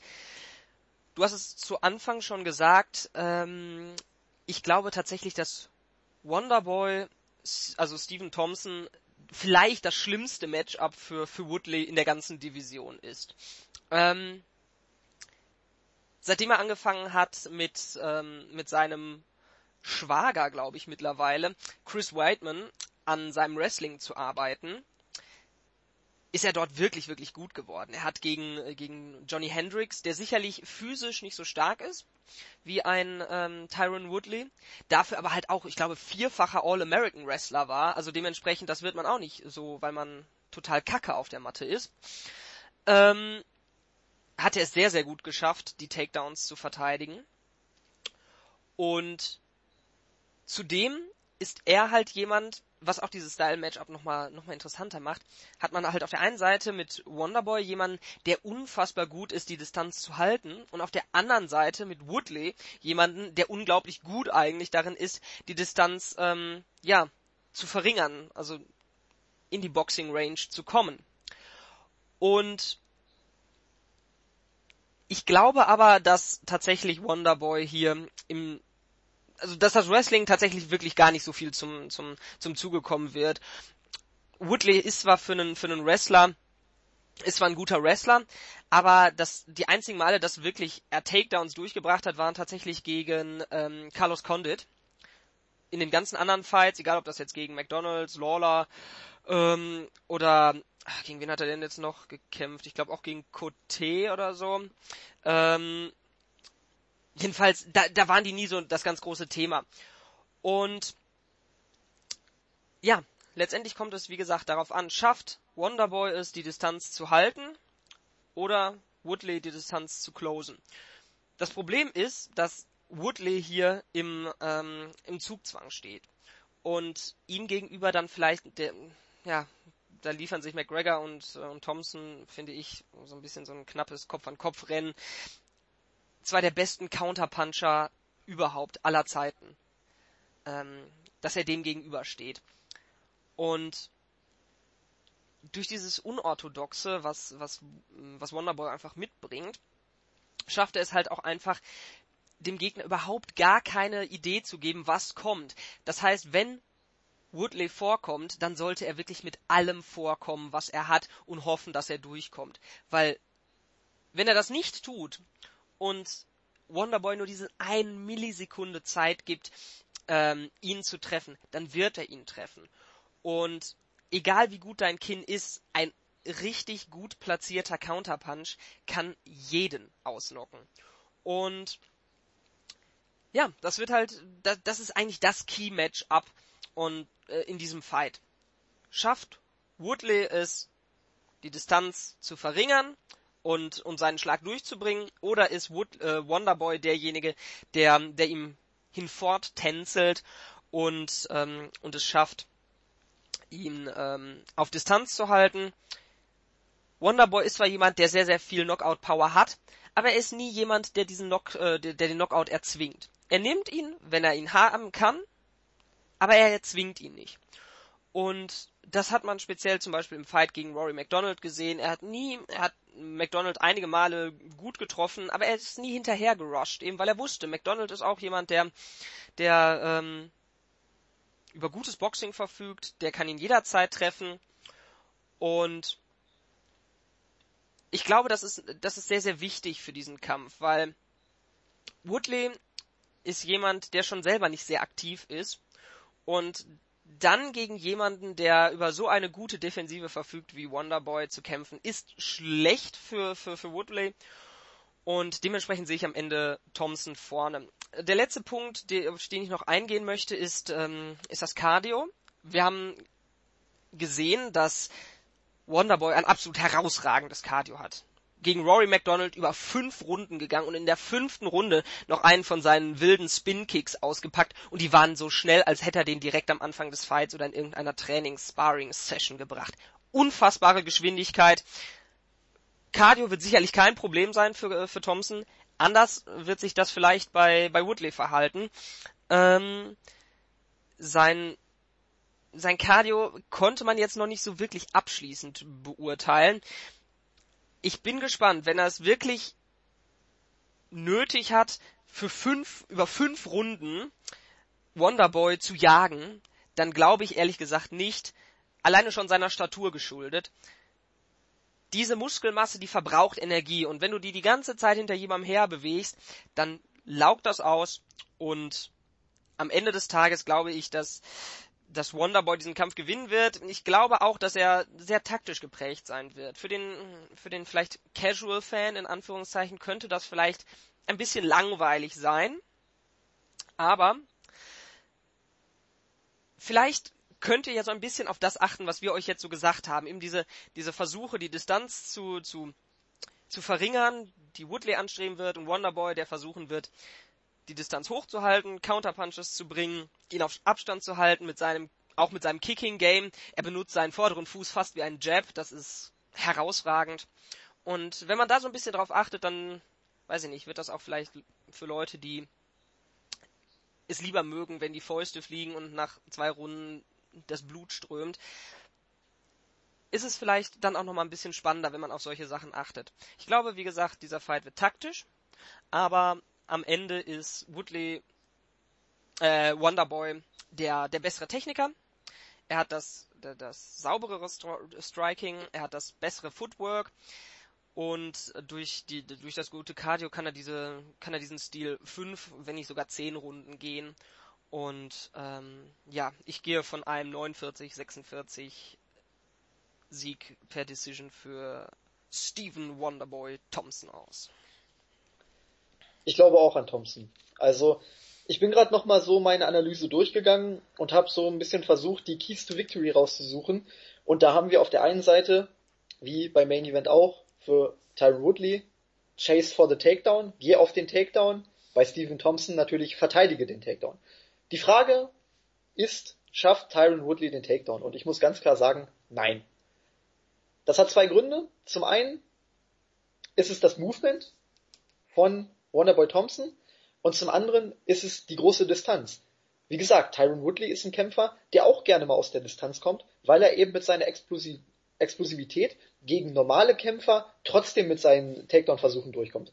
Gegen Wonderboy Thompson wird das nicht funktionieren, weil Wonderboy Thompson einfach ein dermaßen gutes Footwork hat, dass, dass er Tyron Woodley immer ausweichen kann oder aber den Takedown verteidigen kann.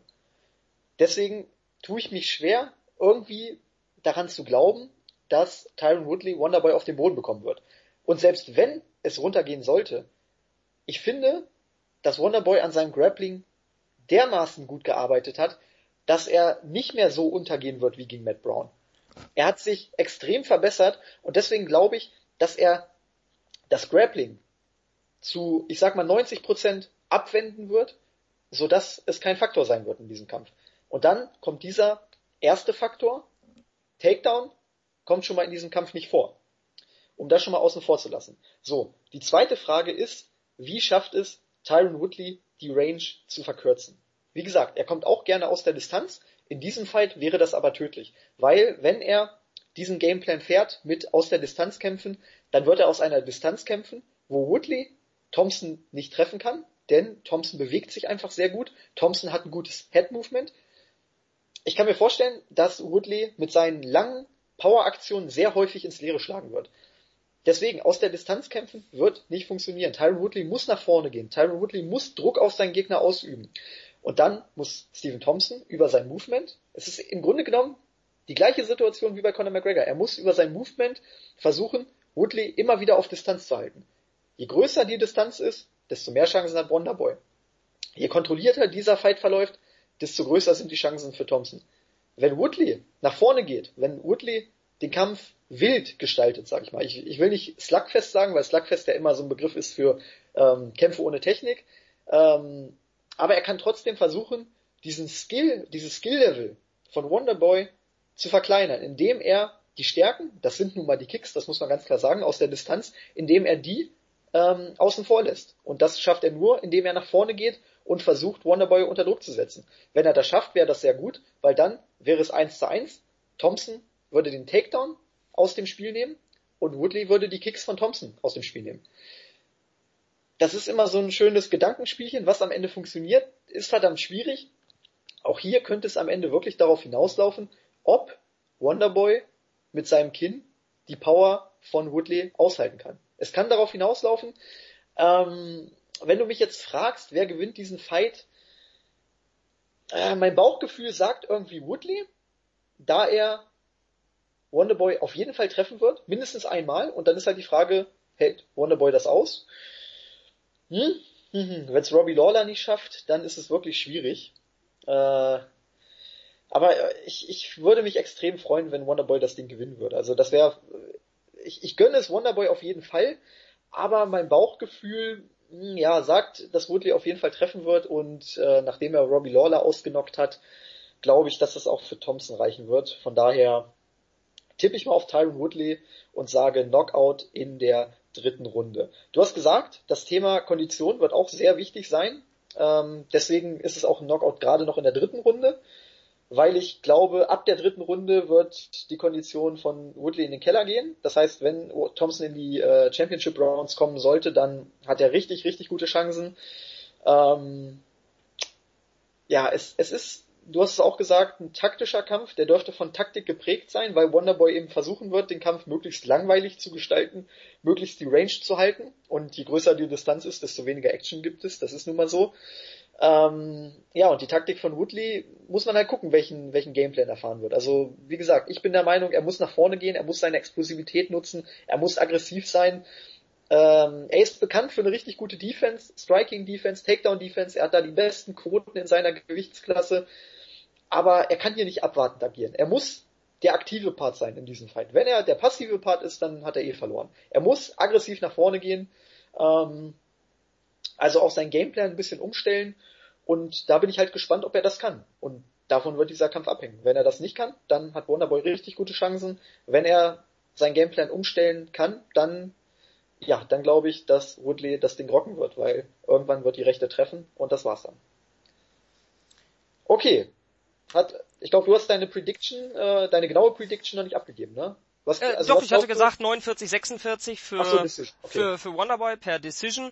Ähm, auch wenn natürlich, du hast absolut recht, die, die Chance, dass Woodley hier den Knockout landet, die ist, die ist reell, die ist da. Aber ich glaube, Wonderboy ist tatsächlich jemand, der halt auch, man sieht ihm das nicht so an, aber er hat, glaube ich, auch ein extremes Kämpferherz. Der ist unfassbar erfahren. Er hat einen, äh, einen Kickbox-Record, das muss man auch noch mal kurz ähm, sagen. Ein Kickbox, äh, Kickbox-Record von 57 zu 0 bei 40 Knockouts, das ist absolut, das ist, das ist Wahnsinn. Ich glaube, er ist fünffacher Kickbox-Weltmeister und dementsprechend, der ist sein Leben lang im, im Kampfbusiness unterwegs. Erst als äh, Schüler bei seinem Vater Ray Thompson, dann als äh, Kickboxer und jetzt im MMA. Er wurde noch nie ausgenockt. Und ich glaube, er hat eben dieses, dieses, diesen nötigen Biss, um halt auch mal, ähm, ja, to weather the storm, heißt es so schön im Englischen. Also den, den Sturm zu überstehen und sich ihm zu stellen wie der Fels in der Brandung. Und wenn er das schafft, dann wird er gewinnen. Und ich glaube, er wird es schaffen. Und ja, ich würde mich natürlich freuen, wenn wir vielleicht auch einen Second Round Knockout von Wonderboy sehen, aber er wird, er wird dieses Risiko nicht eingehen, wenn es nicht, wenn es nicht nötig ist. Und ähm, ja, dementsprechend, ich hoffe auch, weil ich ein großer Fan von Wonderboy bin, dass er gewinnt.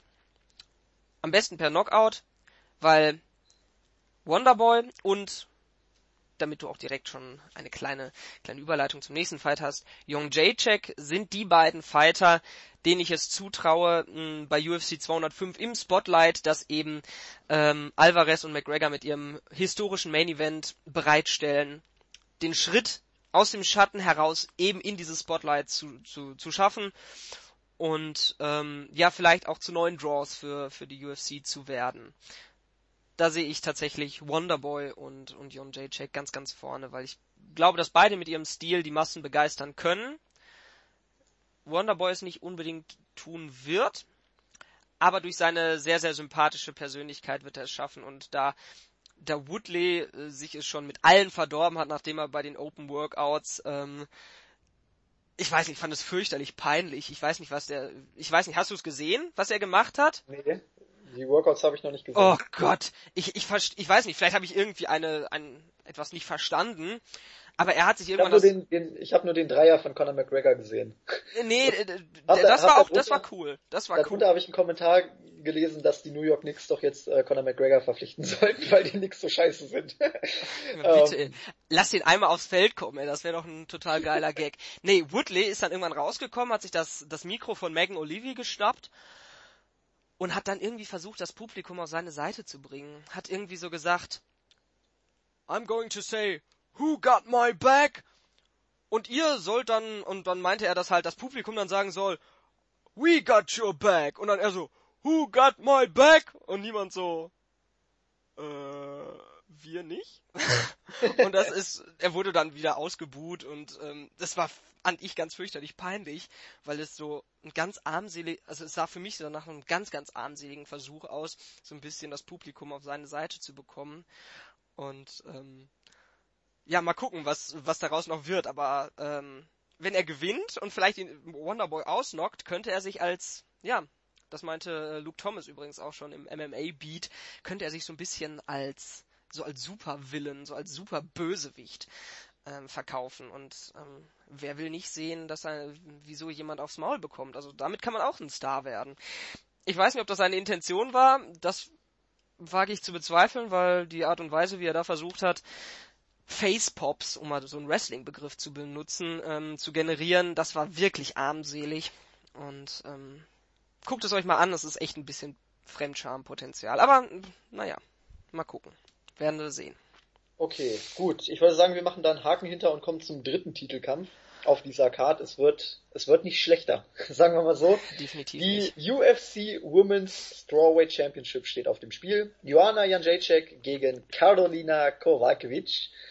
Ähm, die beiden sind im Jahr 2012 schon mal in einem Amateurkampf aufeinander getroffen. Damals hat Janjacek via Submission gewonnen. Also die beiden haben eine Vorgeschichte, die beiden Polinnen. Ich glaube, es ist auch der erste Kampf zweier Polinnen in der UFC-Geschichte. Korrigier mich, wenn, wenn ich falsch liege. Ich glaube. Ähm, auf jeden Fall schreiben die beiden hier Geschichte. Es ist auf jeden Fall der erste, der erste ähm, polnische Titelkampf. Ich denke, das, das auf jeden Fall. Ob es jetzt schon mal zwei Polen gegeneinander gegeben hat, weiß ich nicht genau. Aber auf jeden Fall ist es der erste polnische Titelkampf. Ähm, ja, beide unbesiegt bisher. 12 zu 0 gegen 10, äh, gegen 10 zu 0. Von daher wird es hier auf jeden Fall ein First Time Ever geben. Es, es ist wirklich ein geiler Kampf in, in Polen ist Kickboxing, Muay Thai ist einfach fast schon ein Volkssport und das spiegeln die beiden auch hier wieder. Das wird ein richtig, richtig guter Kampf im Stand. Auch wenn Jan Jacek äh, den ersten Kampf via Submission gewonnen hat, denke ich, sind wir uns einig, dass das hier ein Striking-Matchup wird. Und ich bin einfach brutal gespannt, ob Karolina Kovacevic mit ihrem Stil Joanna Janjacek irgendwie gefährlich werden kann. Denn bisher muss man ganz klar sagen, hat Jan Jacek alles zerlegt, was hier irgendwie ähm, zum Fraß vorgeworfen wurde.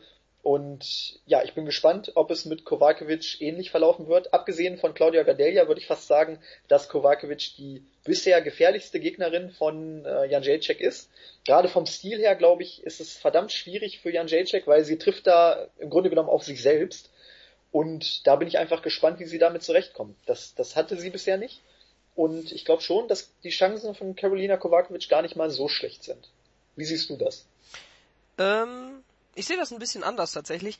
Ich glaube, dass das für mich der Titelkampf ist, ähm, den ich am, am wahrscheinlichsten also für, aus meiner Perspektive bewerten kann. Und ich, ich glaube, dass, dass Jon Jacek hier relativ eindeutig den Titel verteidigen wird.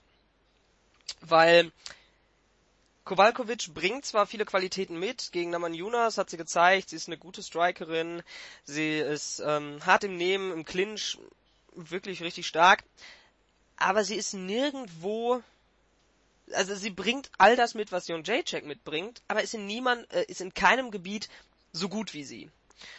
Ihr, ihr Striking ist speziell was die Geschwindigkeit anbelangt, deutlich langsamer.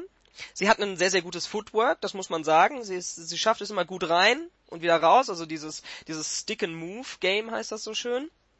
Also rein, Punch, Kombi äh, Combination und wieder raus. Aber das kann Young Jacek auch.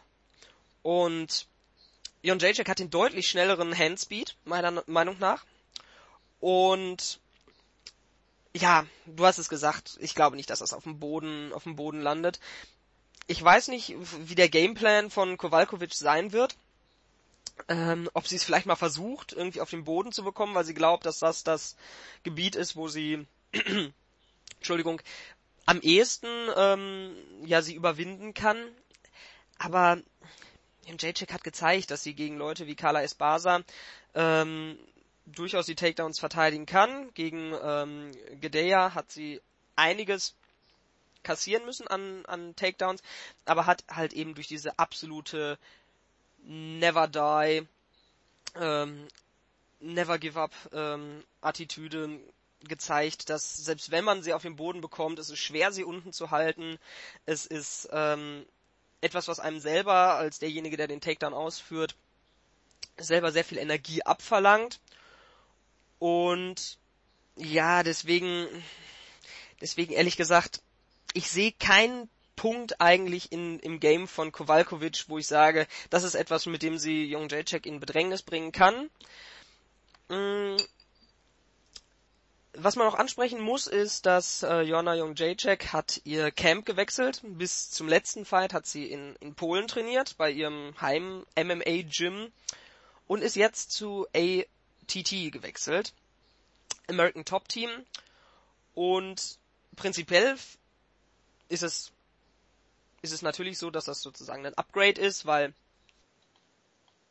seien wir ehrlich, ähm, so gut die Gyms vielleicht in Polen sind. Man sieht es ja, es gibt durchaus einige Fighter, die, die mithalten können. Die, die Masse an quali qualitativ hochwertigen und gut geschulten Trainern wie bei ATT wird es nicht geben. ATT ist eines der größten Camps überhaupt und mh, mm, hat unter anderem halt auch den, den anderen Women's Champion Amanda Nunes in, in ihren Reihen. Aber man muss sich halt immer fragen, ist es so, dass, dass ähm, dass das vielleicht so eine, diese Umstellung etwas ist, woran man sich gewöhnen muss als Fighter.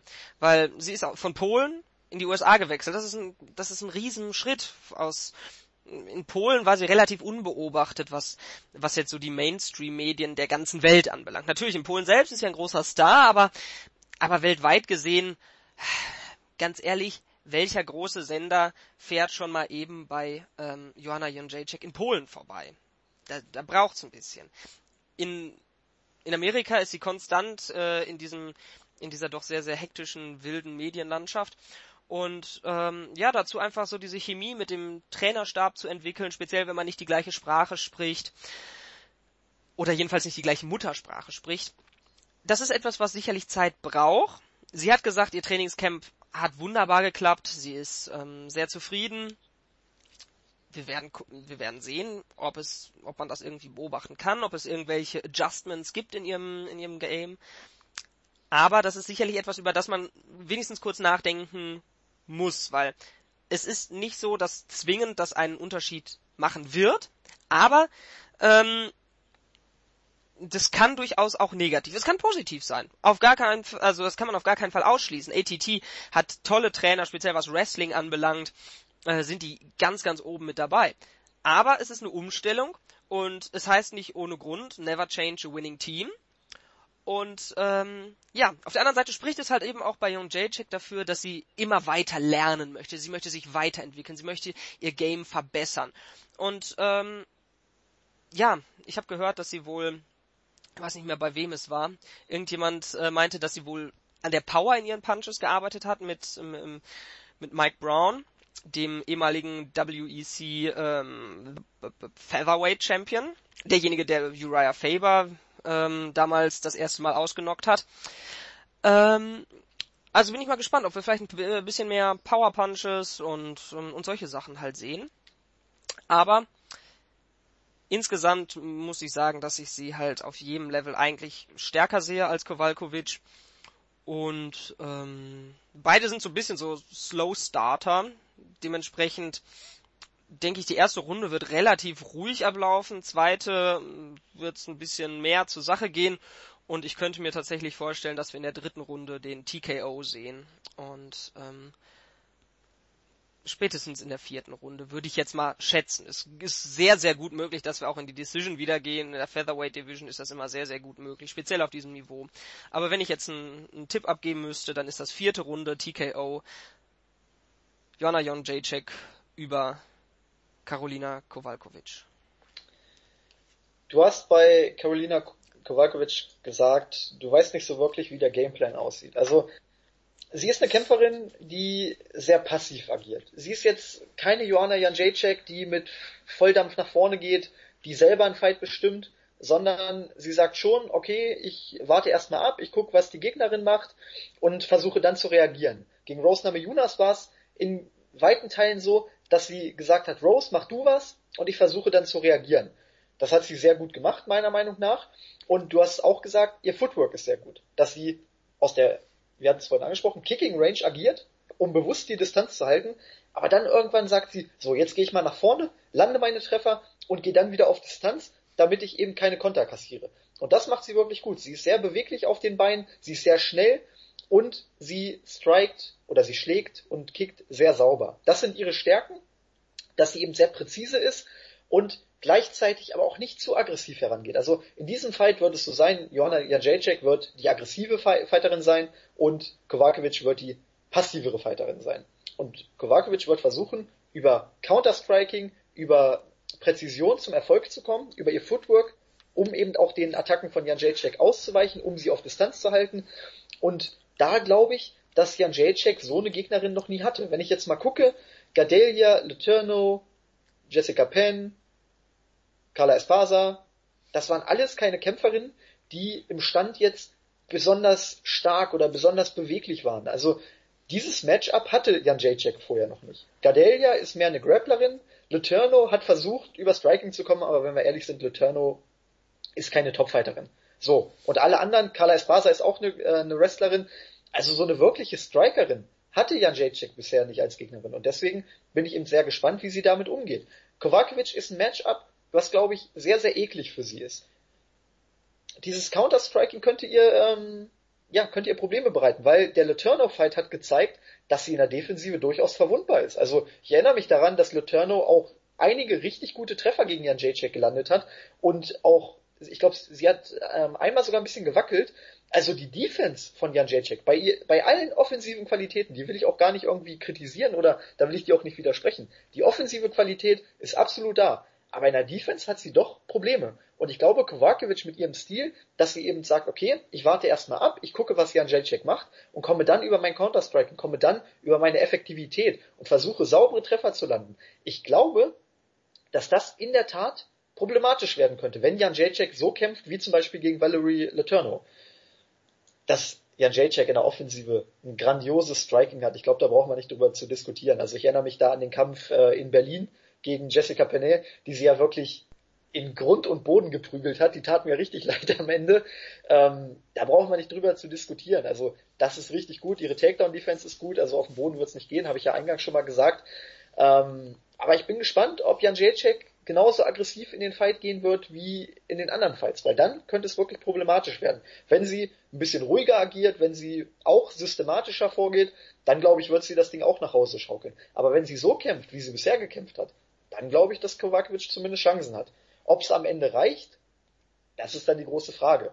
Ähm, ich würde auch eher mit Jan Jacek mitgehen, aber ich würde dir zumindest ähm, ja in dem Punkt widersprechen, dass es ein ganz klarer Fight wird. Also ich glaube, das wird ein, wird ein enges Ding und ähm, ja, mal gucken, was Kovacevic reißen kann. Mein Bauchgefühl sagt aber auch, dass Jan Jacek das gewinnen wird.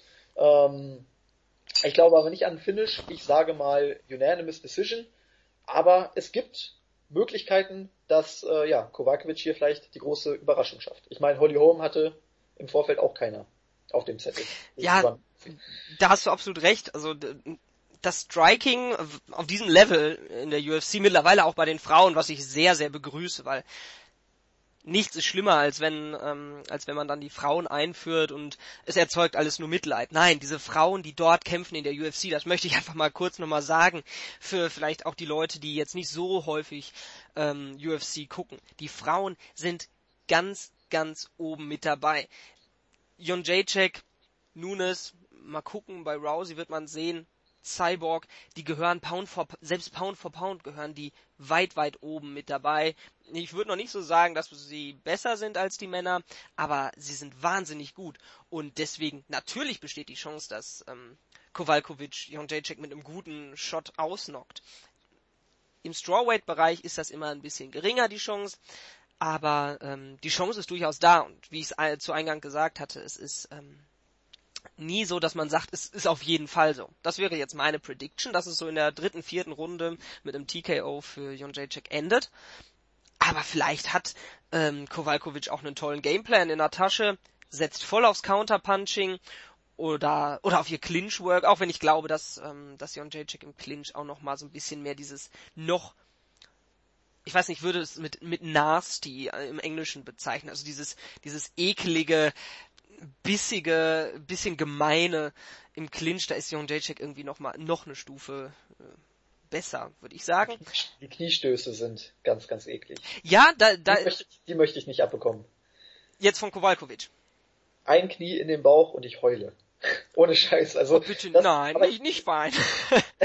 ich finde aber bei beiden ist das wirklich so. Also das ist einfach Muay Thai auf aller allerhöchstem Level. Ja, speziell und, diese äh, ähm, kurz gezogenen Elbows auch. Das ist ja. das ist ganz gefährlich. Also ähm, wenn wer Deswegen, schon mal also ich finde, da, da, da ist auch ähm, Kovacevic nicht allzu weit hinter Jan Jacek. Im Clinch ähm, glaube ich, ist es noch am ausgeglichensten. Im, ja, auf jeden Fall.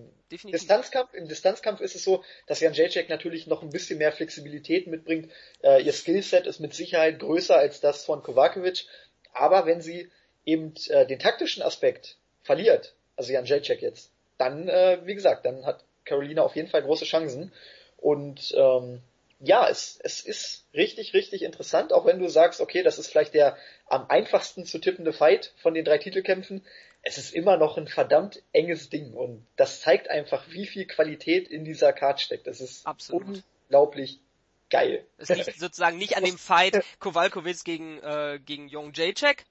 Das ist, dass ich sage, es ist der am für mich klarsten äh, vorherzusehende Fight, sondern es liegt einfach daran, dass die anderen noch viel, viel ähm, knapper und unvorhersehbarer sind. Also selbst dieser Fight würde ich auch nicht äh, unter, ja, 65, 35 gehen. Also würde ich auch nicht deutlich drunter gehen. Knapp, aber nicht deutlich. Und ja, du sagst es. Diese Card ist der Wahnsinn. Und es kommen noch drei auf dieser Main Card, die auch alle drei wirklich richtig viel Potenzial haben und von denen ich mal behaupten würde, alle, auch alle drei, die jetzt noch kommen, könnten, sind potenzielle Match of the Year Kandidaten, beziehungsweise Fight of the Year Kandidaten. Genau, weiter geht es nämlich im Middleweight mit Chris Whiteman, dem Hometown Boy gegen Joel Romero. Äh, ich würde sagen, wir begrenzen das Ganze jetzt mal, was den sportlichen, taktischen, technischen Aspekt anbelangt, begrenzen wir das wirklich mal auf drei, vier Schlüsselaspekte. Ähm, wie gesagt, sonst glaube ich, artet das hier einfach zu weit aus. Ich würde sagen, wir arbeiten einfach mit den klassischen Keys to Victory und äh, das reicht dann auch für die Analyse. Hier haben wir einen Kampf, Whiteman gegen Romero, es ist die, ich muss kurz gucken, Nummer zwei, glaube ich, gegen die Nummer vier. Genau, zwei Whiteman gegen vier Romero nachdem Luke Rockhold ausgefallen ist und bei Jacare immer noch so ein Fragezeichen dahinter ist, wie es mit ihm nun weitergeht, möchte ich fast sagen, dass das hier ein Title Eliminator ist. Wer diesen Kampf gewinnt, der hat sehr, sehr gute Chancen darauf, als nächstes gegen Michael Bisping anzutreten. Ich meine, Whiteman war Champion. Ähm, bitte? Definitiv, sagte ich. Also da so, bin ich ganz bei dir.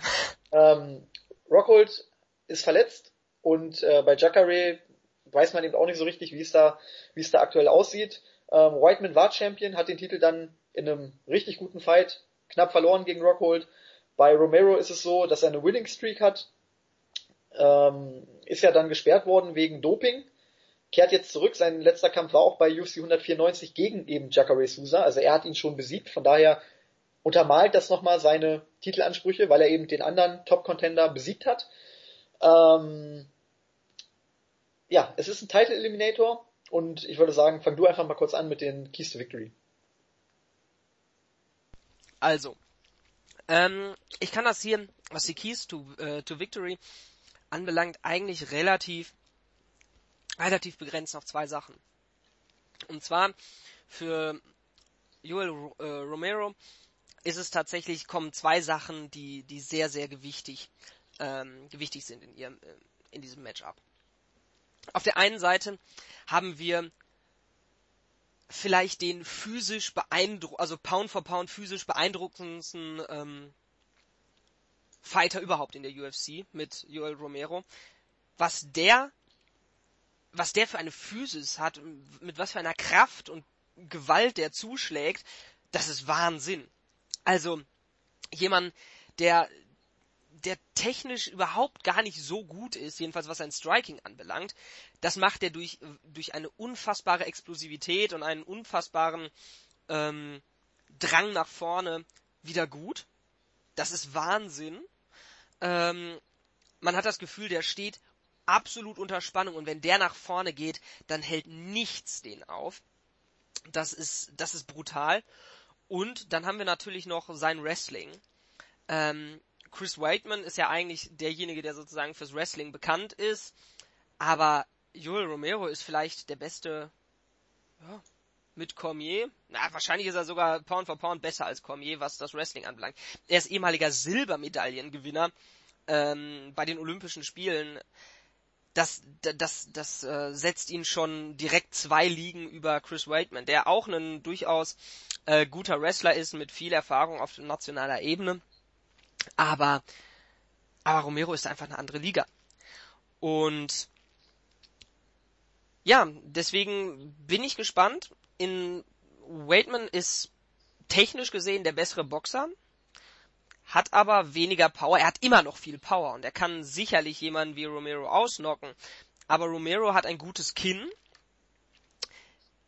Ihn zu Boden zu bekommen, ist vielleicht, ist gar nicht so unmöglich. Ich glaube, er hat eine Takedown-Defense, ich meine, von 75% oder irgendwie sowas.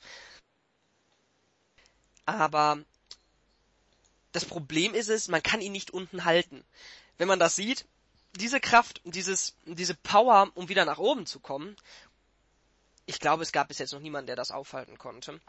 Und deswegen wird es für, für Whiteman wichtig sein, dass er das Ganze sehr, sehr kontrolliert hält. Er darf Romero nicht den Raum geben, eben diese Explosivität äh, auszuleben, sprich mit dieser Urgewalt nach vorne zu kommen, egal ob das jetzt mit einem Kick oder mit irgendeinem wilden Schwinger ist.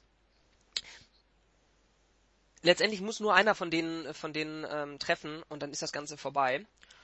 Und Waitman muss, ich glaube nicht, dass dass Romero tatsächlich ja, ich bin mir da nicht so ganz sicher. Also bei Romero ist es generell so, dass manchmal habe ich das Gefühl, er weiß selber nicht so genau, was er als nächstes tun wird. Und das ist zwar für ihn selber nicht so gut, aber halt auch für den Gegner auch doof, weil durch diese Unberechenbarkeit ist es schwer gegen ihn zu planen und er hat sicherlich die technischen Möglichkeiten, Chris Waitman zu Boden zu bringen und auch auf dem Boden ihn, ähm, ihn zu dominieren. Das traue ich ihm durchaus zu. Er ist einfach physisch so stark, dass er, dass ich ihm durchaus zutraue, ihn auf dem Boden zu dominieren und mit Ground and Pound auszunocken. Und für Whiteman wäre es einfach wichtig, dass das Ganze auf dem, im Stand bleibt, dass er den auch hier wieder sozusagen den Sturm übersteht, weil Romero wird irgendwann langsamer. Er, er ist unglaublich schnell, unglaublich stark, aber aber das kann er nicht über drei Runden durchziehen. Das hat man auch gegen Sousa gesehen in der ähm, in der dritten Runde. Da war er nicht mehr so explosiv wie wie noch in der ersten. Ähm, aber auch in der dritten Runde darf man ihn nicht abschreiben. Also, das ist wirklich auch jemand von diesen Kämpfern, die wirklich unfassbar ähm, einzigartig sind. Es gibt keinen, der so diese Athletik hat, kombiniert mit diesem unfassbar guten Wrestling, aber der halt auch gleichzeitig technisch einige Defizite hat in der Deckung, im Angriff und ich bin gespannt. Ich hoffe, es geht alles so ein bisschen ohne Kontroverse rüber, weil Joel Romero ist ehrlich gesagt nicht mein Lieblingsfighter in der ganzen UFC. Egal, ich glaube, das war dieser Fight gegen Tim Kennedy, der sehr, sehr unschön endete, als er in der ersten Runde fast ausgenockt war und dann seine Coaches ähm, ja noch den Stuhl im Oktagon haben stehen lassen, damit er noch ein bisschen mehr Zeit hat, um ja zu recovern.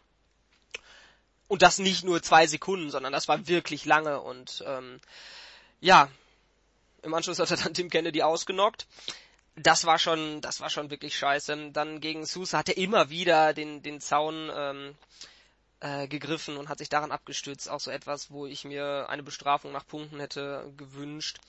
Und ja, gekrönt wird das Ganze dann auch noch von, von ihm, diesem Doping, ähm, von dieser Dopingsperre. Man weiß es nicht, durch dieses, dadurch, dass halt eben die neuen Substanzen auf diese Liste gekommen sind, ist es ein bisschen schwer, da jemandem Vorsatz vorzuwerfen, aber ähm, im Endeffekt ist er nicht der sympathischste Fighter. Und dann noch eben dieses, ich weiß nicht nach welchem Fight das war, als er dann erstmal sich gegen die ähm, Homo-Ehe, die damals in Amerika legalisiert wurde, ausgesprochen hat und äh, ja, doch eine homophobe Seite gezeigt hat. Das hat dann irgendwie so mein, meine Sympathie für Joel Romero endgültig ähm, ja vernichtet, weil das war einfach, ich weiß es nicht. Solche, solche Ansichten aus der Steinzeit brauche ich nicht im Oktagon und so ein Verhalten. Weiß ich nicht. Zerstört für mich so das, so ein bisschen so das Bild eines wirklich starken Athleten, der ehrlich gesagt für mich der Favorit ist. Whiteman ja. ist gut, Aber Romero, glaube ich, wird ihn irgendwann treffen und die Chance, dass es dann vorbei ist, ist groß. Und deswegen setze ich hier auf einen TKO-Sieg in der zweiten Runde von Joel Romero.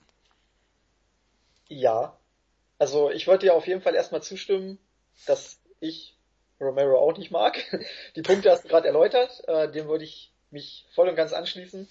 Bin auch kein Fan von dem Verhalten von Romero, aber ich muss sagen, im Octagon ist er einfach ein brutaler Kämpfer.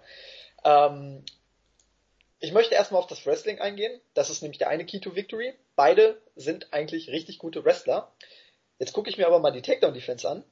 Du hast es gesagt, Romero 75%, Whiteman 81%.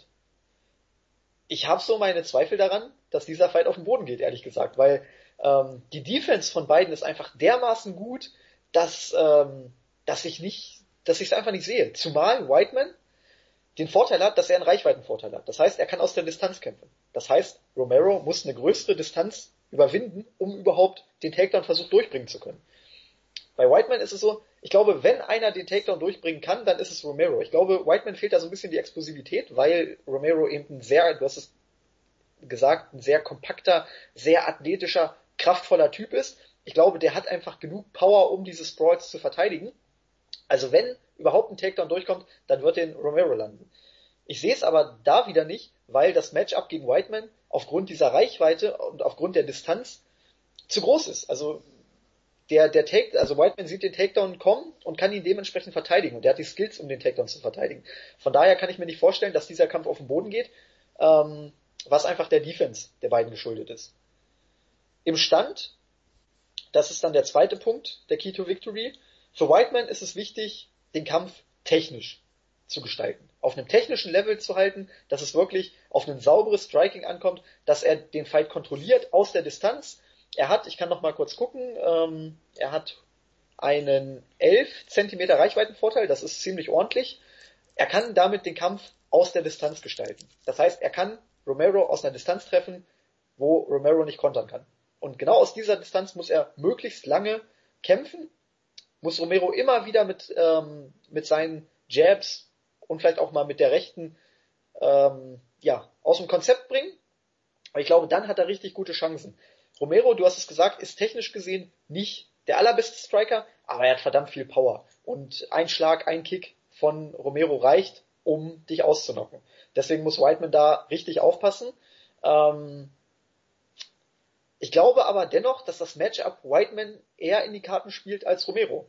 Weil Whiteman muss nicht viel machen. Whiteman muss über sein Footwork kommen, was gut ist. Er muss über sein sauberes Striking kommen, was gut ist. Ähm, ja, und Romero muss etwas machen, was er zwar auch kann, aber ich glaube, was, was ihm Probleme bereiten könnte. Nämlich nach vorne gehen und saubere Treffer landen. Das, das kann er nicht. Er, er kommt eben über wilde Attacken, über kraftvolle Attacken. Und ich glaube, gegen Whiteman wird das nicht funktionieren, weil Whiteman auch eine gute Striking-Defense hat, weil er sehr beweglich ist und aufgrund dieses Reichweitenunterschieds sieht er die Attacken kommen. Und dann ist es natürlich leichter zu kontern, als wenn dein Gegner den Reichweitenvorteil hat und du musst nach vorne gehen. Dann ist die Distanz zwischen dir und dem Gegner natürlich viel geringer und dann ist es auch schwieriger, den Konter vom Gegner zu verteidigen. Also ich finde, das Matchup spielt Whiteman in die Karten. Und die Frage ist halt, wie flexibel, das hatte ich bei Tyron Woodley, glaube ich, vorhin auch schon gesagt, wie flexibel ist Romero? Kann er sich anpassen? Kann er seinen Gameplan umstellen oder nicht? Und das entscheidet für mich diesen Kampf. Also ich würde erstmal auf Whiteman tippen, da ich einfach nicht weiß, inwiefern Romero dazu in der Lage ist, sich anzupassen. Ich habe da nämlich so meine Zweifel. Er wirkt nämlich auf mich immer so ein bisschen, ich will nicht sagen zurückgeblieben, aber was er da sagt, das ist immer sehr, ja, komisch. Ein anderes Wort fällt mir gerade nicht ein. Ähm, ich glaube, Whiteman ist einfach ein verdammt intelligenter Typ und ich, ich denke, das wird den Fight entscheiden. Ich glaube, Romero kann sich an Whiteman nicht anpassen und umgekehrt ist es der Fall. Deswegen gehe ich mit Whiteman. Dazu kommt noch die, die Cardio-Sache, du hast es gesagt, gegen Kennedy, der Vorfall mit dem Stuhl, gegen Sousa, die dritte Runde war auch ähm, mit dem Griff in den Käfig. Ich glaube, das war in der dritten Runde, ne? Ja, ich glaube auch. Das war jedenfalls auch wieder in so einer Notsituation genau. und dann, ähm, ja, Cheap Shot, also in dem Sinne. Genau, ja, das, ich meine, es war in der dritten Runde und dann wurde diskutiert, Punktabzug oder nicht. Ähm, lange Rede, kurzer Sinn, Romero hat auch konditionelle Probleme. Er ist körperlich unglaublich durchtrainiert, aber genau wie bei Woodley wird ihm das dann über die Distanz zum Verhängnis. Und deswegen spricht eigentlich alles für Whiteman. Und deswegen würde ich dir da auch widersprechen und sagen, Whiteman gewinnt das Ding ähm, entweder durch ein Finish in der dritten Runde oder aber über die Decision. Und deswegen sage ich einfach mal hm, Chris Whiteman via Unanimous Decision. Ich, ich weiß nicht, ob es für ein Finish reicht. Ich glaube, Whiteman sagt sich dann auch lieber, ach egal, ich bringe lieber die Decision nach Hause, als dass ich mir da noch einen Konter von Romero fange und doch noch zu Boden gehe. Deswegen Unanimous Decision für Chris Whiteman. Ja, rein vom Matchup her gesehen ist das durchaus ähm, ist das eine Meinung, die man vertreten kann. Er ist ja auch bei den Buchmachern Favorit, aber irgendwie habe ich so ein bisschen so dieses Gefühl, dass dass Romero eine Rolle spielen wird, die ihm sehr sehr gut liegt, und zwar die des Party Poopers und ähm, weil er halt eben diese Explosivität und diese unfassbare Kraft hat. Wenn es jemanden gibt, der einen Lucky Punch landen kann und das Ganze und wirklich das ganze, den ganzen Matchverlauf auf den Kopf stellen kann, dann ist das Romero. Und ähm, ich weiß es ehrlich gesagt nicht. Man muss vielleicht auch noch mal so ganz bisschen über den mentalen Aspekt reden, weil Waitman ist derjenige, der am allerlautesten und am allermeisten für UFC in New York ähm, ja, Stimmung betrieben, äh, gemacht hat. Er hat unfassbar viel dafür gearbeitet. Das ist sein Baby sozusagen. Und ähm, ich weiß es nicht, wie viel Druck liegt auf ihm. Ähm, er ist, das darf man auch nicht vergessen, er war bis zu der Niederlage gegen Rockhold, war er unbesiegt. Das ist sein erster Kampf nach seiner Niederlage. Das ist immer auch äh, ein sehr, sehr kritischer Moment für, für Kämpfer. Wie gehen sie mit ihrer ersten Niederlage um? Rousey hat man gesehen, das hat sie völlig aus der Bahn geworfen. Man muss sich angucken. Sie war jetzt über ein Jahr nicht da. Ja.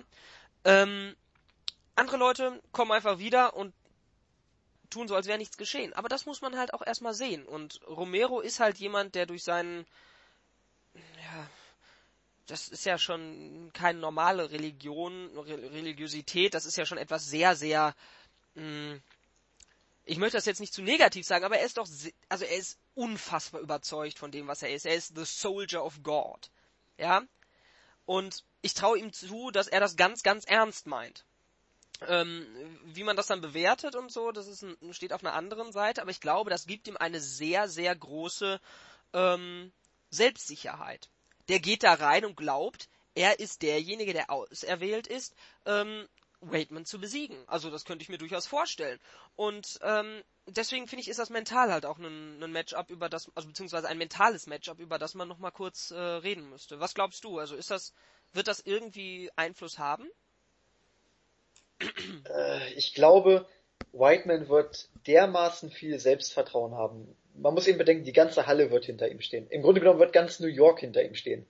Ich glaube, wenn ich jetzt auch die Interviews gesehen habe, wie er sich präsentiert, Whiteman ist einer, der hat einfach dermaßen viel Selbstvertrauen. Ich erinnere mich an den Kampf gegen Anderson Silva, wo er bei der Autogrammstunde vor dem Event schon Autogrammkarten unterschrieben hat, wo er mit dem Titel stand. Also er war fest davon überzeugt, dass er Anderson Silva besiegt.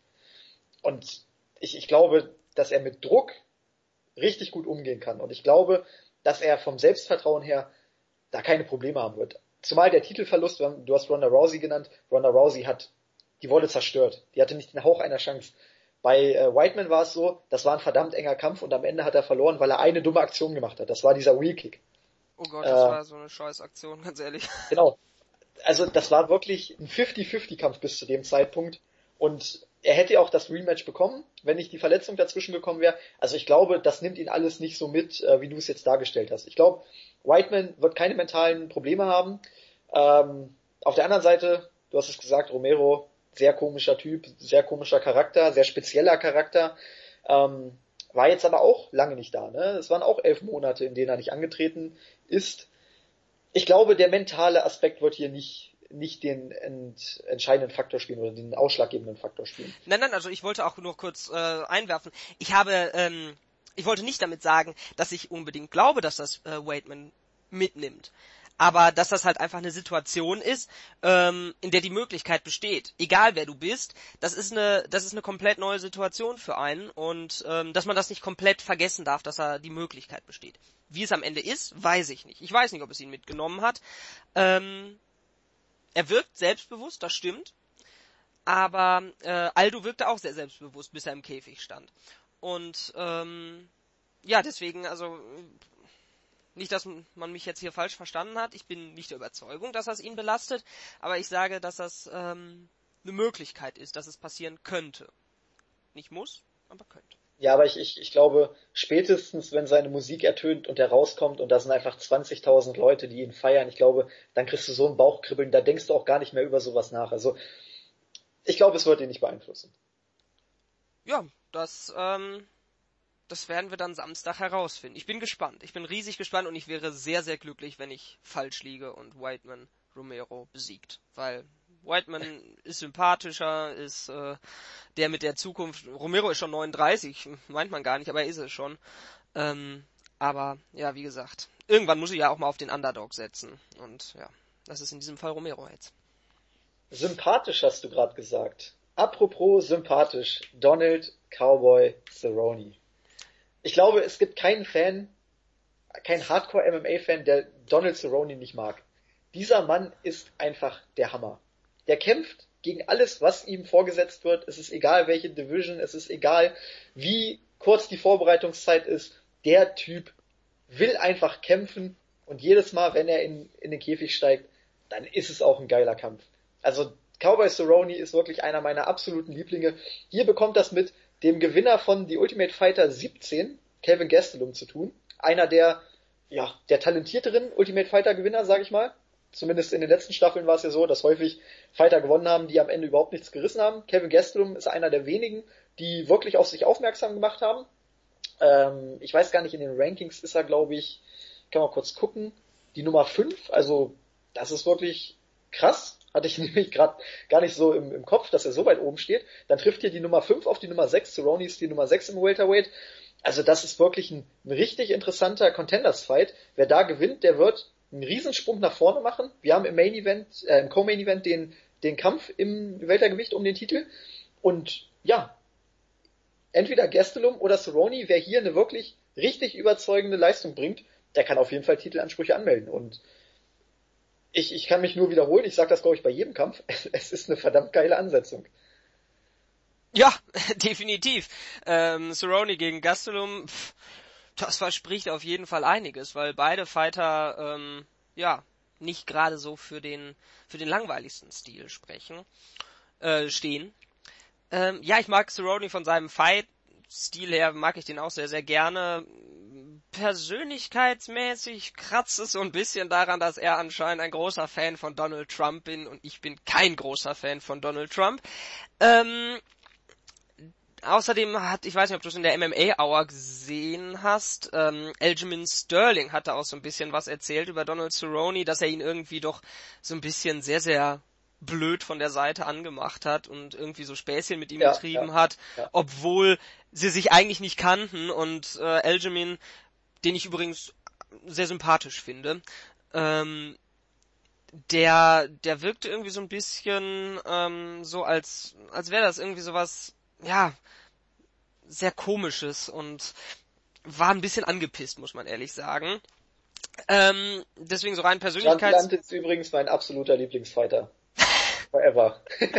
ja, er ist schon ein lustiger ey, Typ. Das Segment war großartig in der MMA. Dann hör dir bitte den, äh, den UFC Unfiltered Podcast mit, ähm, wo er, Matt Sarah, ähm, Henzo Gracie und ich weiß nicht, und Dean, äh, und Din Thomas da sind. Das ist absolut, äh, das ist so lustig.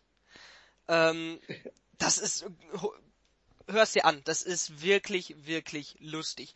Die, die vier zusammen, man, man pisst sich echt fast ein vor Lachen. Das ist, das ist Wahnsinn. Die, die sind nur am rumflaxen und anfiltert.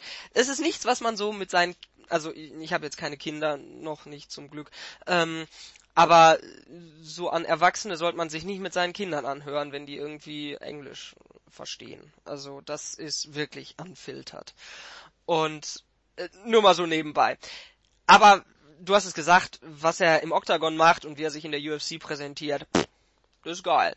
Also jemand, der so viele Kämpfe abliefert, ich glaube, Cerrone ist 32 und ist jetzt schon bei wie viel Kämpfen in der UFC? Es ist Wahnsinn. Der ist ähm, mit 32 Jahren, das heißt, er kann locker noch drei, vier, fünf Jahre auf allerhöchstem Niveau kämpfen, äh, ist er jetzt schon einer der aktivsten Fighter aller Zeiten. Und auch mit einer derjenigen mit den meisten Siegen. Und ja, er ist ein auch wieder ein sehr, sehr vielseitiger Striker. Äh, überhaupt ein sehr, sehr vielseitiger Kämpfer. Er kann ähm, sein, sein Striking ist sehr gut und der der Wechsel in die Welterweight Division hat ihm wirklich, wirklich gut getan. Er wirkt einfach physisch noch viel, viel stärker. Man hat einfach das Gefühl, so ein bisschen in der Lightweight Division, der Weight Cut, das ist einfach zu viel für ihn. Der büßt ja einfach zu viel von seiner Power ein. Und ähm, ja, deswegen bin ich sehr, sehr froh, dass er jetzt in der Welterweight Division ist. Und man darf nicht vergessen, er ist auch ein unfassbar guter Grappler. Er hat er hat einige ähm, Triangle Choke äh, Submission Siege, einige Rear Naked Choke äh, Submission Siege. Der Junge ist aus jeder Position gefährlich, vom vom Rücken, vom ähm, außer Guard, außer Mount sowieso, im Stand-up. Das ist alles sehr sehr gefährlich. Aber Kelvin Gastelum ist auch ein gefährliches Matchup für ihn, weil Kelvin Gastelum kann durchaus den Pressure Fighter geben, sprich Druck auf ähm, Cerrone ausüben. Und das ist genau der Punkt, wo, wo es für ihn dann ein bisschen, ein bisschen schwieriger wird. Man hat das gegen, gegen äh, Rafael Dos Anjos gesehen. Der hat ihn wirklich in Grund und Boden gestrikt. Das war ja innerhalb von einer Runde war da wirklich alles vorbei. Und ich bin gespannt. Es ist eigentlich wieder so ein Matchup, wo man sagt, ähm, das liegt eigentlich Gastelum noch mal ein bisschen besser weil er nochmal physisch stärker um die Ecke kommt. Er ist ein guter Wrestler. Das heißt, wenn er nicht möchte, dass es auf den Boden geht, dann traue ich ihm durchaus zu, dass er das auch, dass er, dass er schafft, das durchzusetzen. Und ähm, er hat genug Chin, um, um auch Schläge von, von Cerrone auszuhalten. Aber Cerrone ist halt auch einer von diesen, von diesen Beißer-Typen.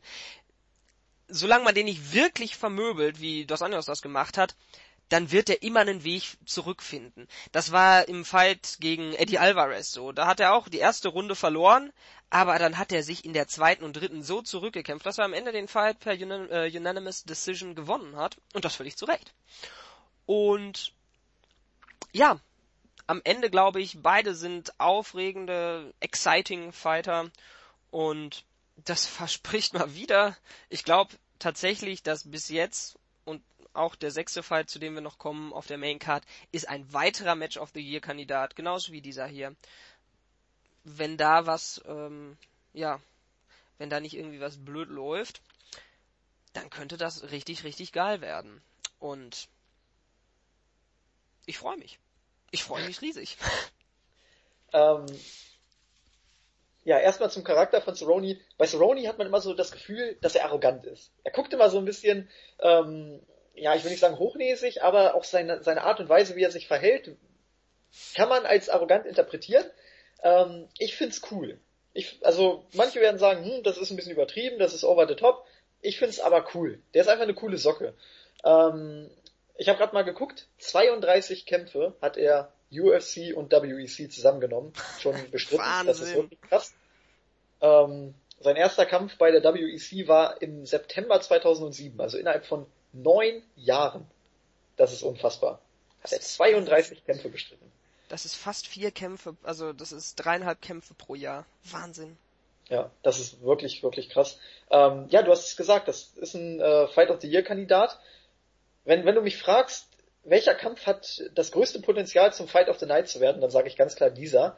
Ähm, bei aller Qualität der restlichen Kämpfe, ich glaube einfach, dass die beiden Stile und die Matchups oder das Matchup äh, hier am besten zusammenpasst. Beide sind Kämpfer, die den Stand bevorzugen. Beide sind Kämpfer, die ja aggressiv zu Werke gehen.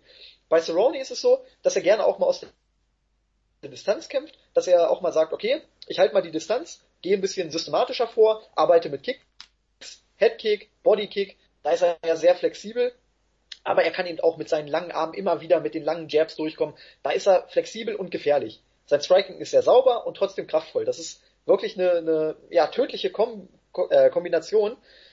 Im Fight gegen Rick Story war es ja jetzt so, bei UC 202, dass er auch mal selber Takedowns gelandet hat. Im Grunde genommen ist, ist es unfassbar, dass Cerrone 16 Siege durch Submission hat, weil er gar nicht der typische Grappler ist. Bei ihm ist es so, er bringt den Gegner zu Boden, nicht durch einen Takedown, sondern er prügelt auf ihn ein, solange bis der Gegner zu Boden geht.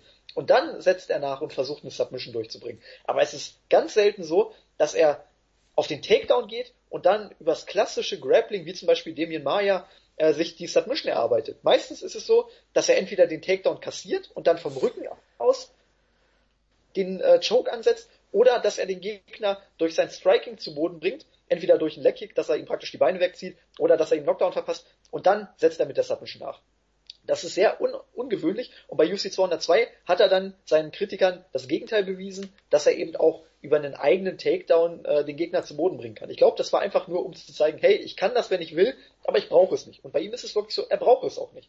Ähm, wo, wo liegen die Schwächen? Wenn du mich fragst, wo liegen die Schwächen von Donald Cerrone, da muss ich sagen, im, im Weltergewicht es ist ganz schwierig, das zu sagen, weil er in keinem Fight, er hat bisher drei Kämpfe im Weltergewicht bestritten, in keinem Fight wurde er wirklich gefordert. Das waren drei Kämpfe, die er richtig dominant gewonnen hat. Ähm, er hat eigentlich keine Schwächen gezeigt. Die größten Schwächen hat er gezeigt äh, im Leichtgewicht, du hast es auch gesagt, gegen, äh, vor allem gegen Rafael dos Anjos. Ähm, aber das ist eben auch dadurch zu erklären, der große Weight Cut. Ich glaube, das, das hat ihm auch ein bisschen geschadet. Ähm, Im Welterweight ist er einfach noch, ja, ich will nicht sagen, größer ist das falsche Wort, mir fehlt gerade das richtige Wort, ähm, physisch stärker. Also man merkt einfach, dass ihm auch die Attacken des Gegners nicht so viel anhaben können, weil er eben das Ganze einfach besser wegstecken kann. Und deshalb ist er in der Rückwärtsbewegung schwer zu knacken. Er hat eine gute Takedown-Defense, Kevin Gastelum hat ein gutes Grappling, aber ich tue mich schwer zu sagen, ähm, dass Cerrone äh, ja, mit dem Takedown niedergestreckt wird. Und wenn er mit dem Takedown niedergestreckt wird, dann ist es so, dass er entweder schnell auf die Submission geht oder sich sehr schnell wieder zurück auf die Beine kämpft. Also wirklich so eine dominante Phase, dass äh, Gastelum ihn eine ganze Runde am Boden dominiert, das sehe ich einfach nicht. Takedown Defense von äh, Cerrone 70% also das ist richtig gut.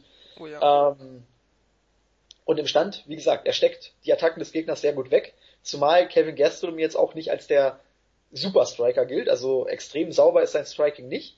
Ähm, deswegen weiß ich nicht so wirklich, wo man Cerrone äh, knacken soll. Vor allem, wenn ich mir das Matchup gegen Gastelum angucke. Gucken wir uns jetzt mal Gastelum an.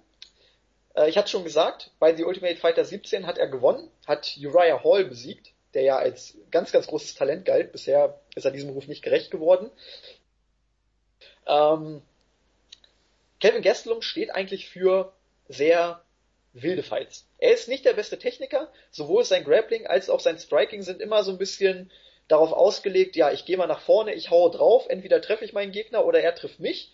Ähm, also so systematisch wie Cerrone das macht, ist es bei Gastelum nicht. Auch sein Grappling ist mehr so darauf ausgelegt, ich probiere jetzt mal einen Takedown, wenn es nicht funktioniert, dann setze ich sofort mit Schlägen nach. Wenn es funktioniert, dann versuche ich am Boden mal irgendwas aber auch am Boden ist er jetzt nicht dieser systematische Wrestler, der sagt, ich dominiere meinen Gegner jetzt und äh, grinde äh, ihn über die Distanz und nehme dann die Decision mit.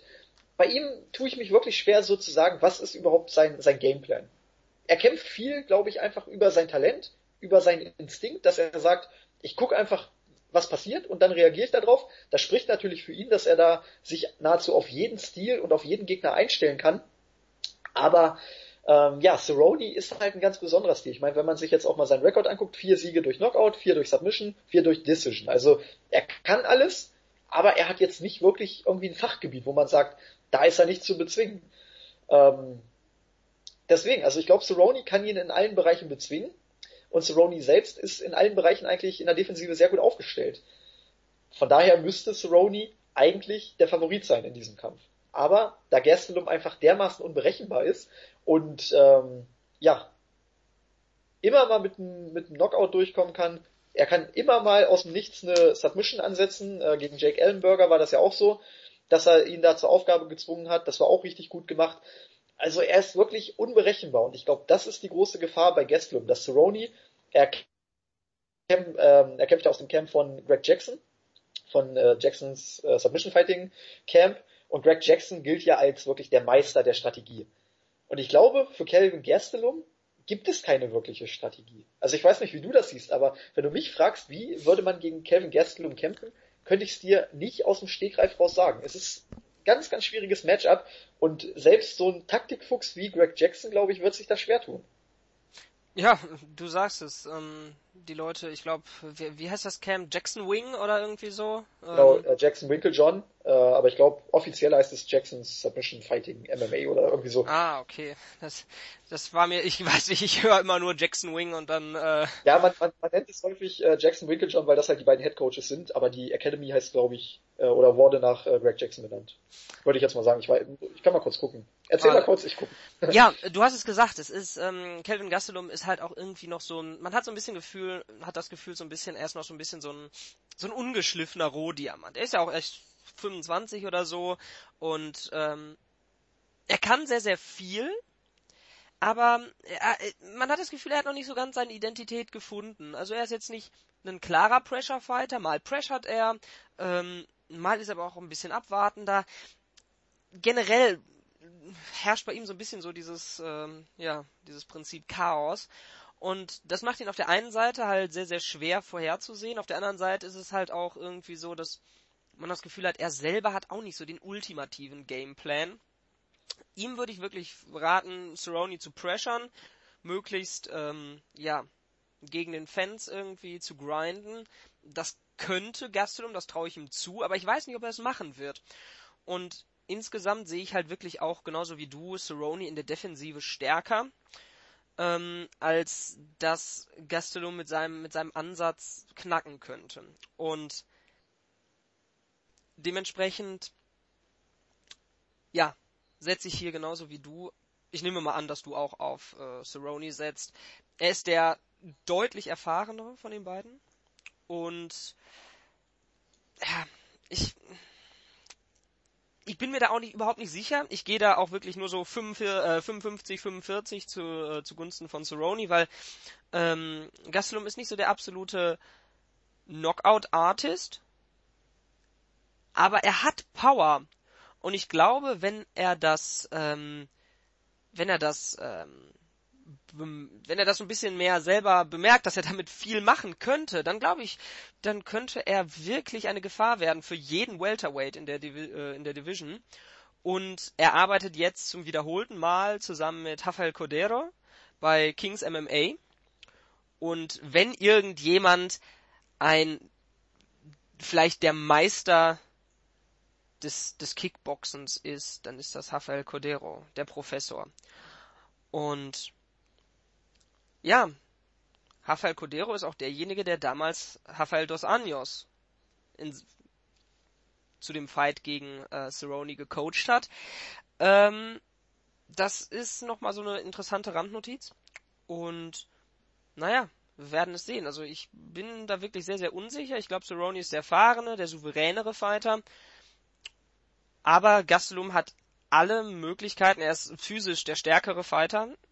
Und deswegen glaube ich, dass er durchaus große Chancen hat, hier auch zu gewinnen. Also ich gehe da nur 55, 45 und dann Decision 29, 28 für Cerrone.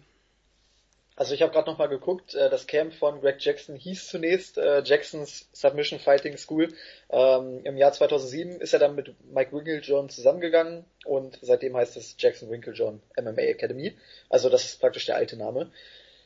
Ja, du hast es gesagt. Gestelum sucht einfach noch so ein bisschen nach seiner äh, Identität und ich glaube, das macht ihn auch so gefährlich, weil du kannst halt nicht wirklich sagen, was er macht. Du musst kreativ sein. Du musst selber in der Lage sein, deinen Gameplan während des Fights zur Not umzustellen. Und ich glaube, Donald Cerrone ist ein Kämpfer, der das kann, der auch sehr intelligent ist, der sehr innovativ ist.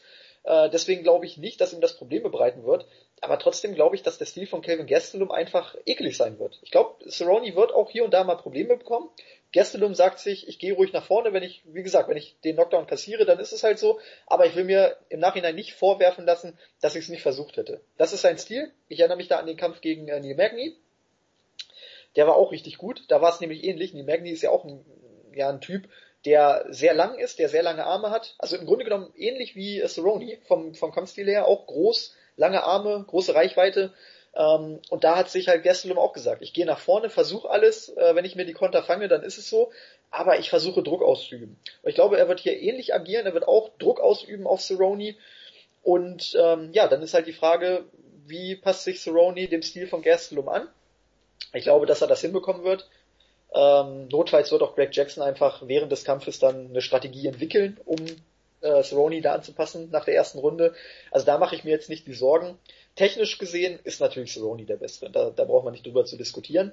Aber Kelvin Gastelum ist wirklich so ein klassisches äh, Dark Horse, der aus dem Nichts auf einmal dann das Ding gewinnen kann. Und deswegen ist es auch ein Kampf, der wirklich äh, ja, schwer zu tippen ist. Obwohl er auf dem Papier eigentlich äh, leicht erscheint. Ne? Das ist die Gefahr dabei. Ich würde auch mit Cerrone gehen. Ich würde sagen, äh, Unanimous Decision für Cerrone. Aber auch hier ist ein Upset absolut möglich. Ja, das ist irgendwie auch so ein bisschen so das Kennzeichen dieser ganzen Card, oder?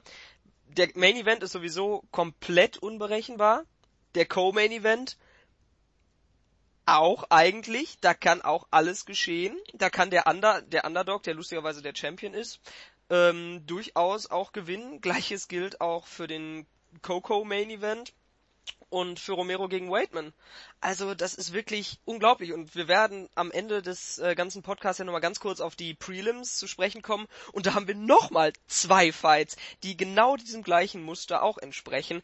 Dementsprechend also ähm, nicht nur ist alles hochklassig, nicht nur ist alles sportlich relevant, nein, es ist auch noch alles verdammt unberechenbar und das macht das das jagt das Exciting Level irgendwo ähm, ja ganz ganz weit in den Nachthimmel hinein und ja, alleine jetzt schon wieder dieses Matchup von den Coaches her. Greg Jackson gegen Rafael Cordero.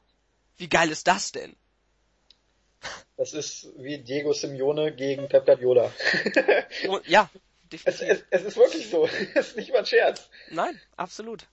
Absolut. Vor allem Greg Jackson ist eben auch so ein Taktikfuchs wie Guardiola und äh, ja, Cordero ist ja, ein emotional, also der, der springt jetzt natürlich da draußen nicht so rum wie Diego Simeone, aber er ist eben auch ein Typ, der sagt, hier, Junge, du musst Gas geben, du musst Feuer machen und ja, das spielt ja dann auch, oder das passt zu Diego Simeone, also der Vergleich ja, klingt nicht wahr. Der hat ja, ich glaube jetzt bei der Fight Night in Mexiko ist, äh, hat er ja Benil Dariush gecoacht, erfolgreich zum Sieg über ähm, Rashid Magomedov. Meine Güte, diese Namen da irgendwann werde ich nochmal was ganz, ganz fürchterlich falsch sagen. Ähm, da ist er auch hinter im Oktagon ordentlich äh, rumgesprungen und hat sich doch auch sehr, sehr emotional gezeigt. Also, ich liebe diesen Sportmann. Okay, ich würde sagen, wir kommen zum Opener der Maincard, damit wir hier auch mal vorankommen. Women's Bantamweight Bout, die ehemalige UFC Women's äh, Bantamweight Championess Misha Tate bekommt es mit Rachel Pennington zu tun ja, auf dem Papier, du hast es schon gesagt, eigentlich ein, ein, klarer Fight, wie bei den meisten anderen Ansetzungen. Aber wenn man sich das Ganze mal etwas genauer anschaut, dann wird auch hier klar, dass es für Misha Tate gar nicht so einfach werden wird. Natürlich, sie ist die Favoritin, aber Pennington ist, glaube ich, eine Kämpferin, die ähnlich wie Kelvin Gastelum sehr unberechenbar ist. Sie ist in, in jedem Bereich eigentlich solide. Sie hat jetzt keinen Bereich, wo man wirklich sagt, da ist ihre absolute Stärke. Sie ist eine gute Grapplerin. Sie hat ähm, im Stand gute Nehmerqualitäten, kann aber auch austeilen.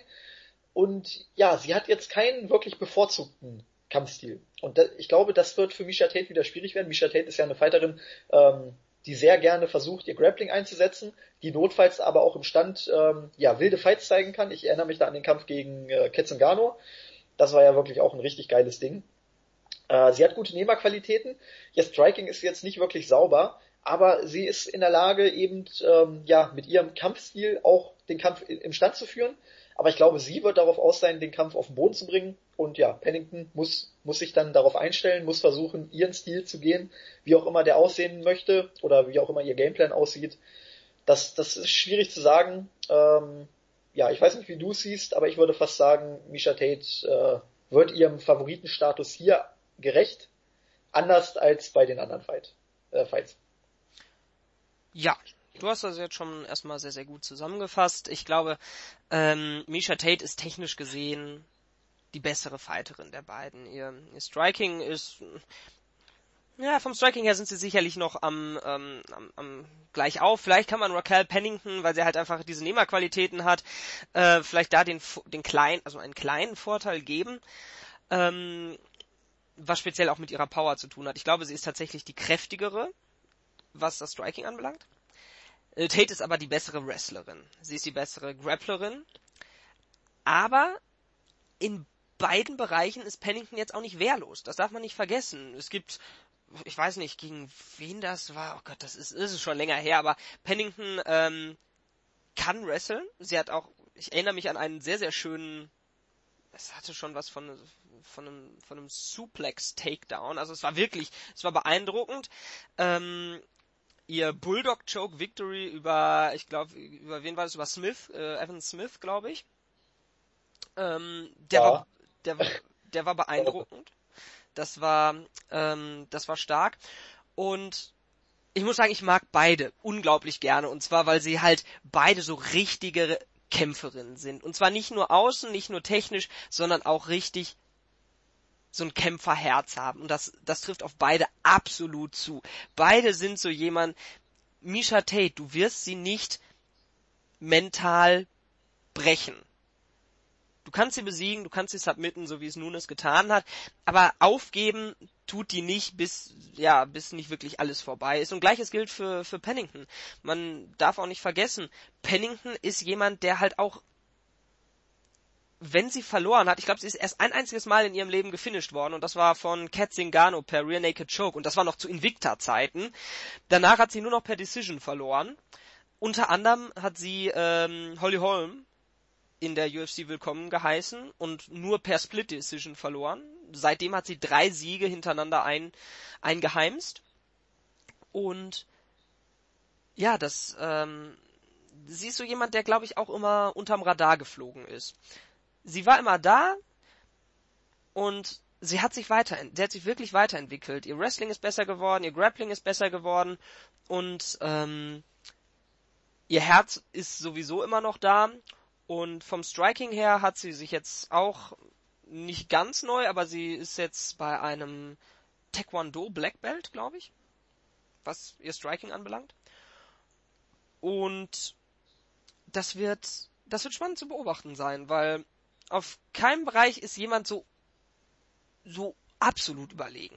Tate ist sicherlich, was, was Wrestling und Grappling anbelangt, überlegen, vielleicht auch deutlich, aber ich frage mich, ob es reichen wird, um äh, speziell im, äh, im Stand-up-Bereich, Entschuldigung, ähm, das Ganze an sich zu reißen.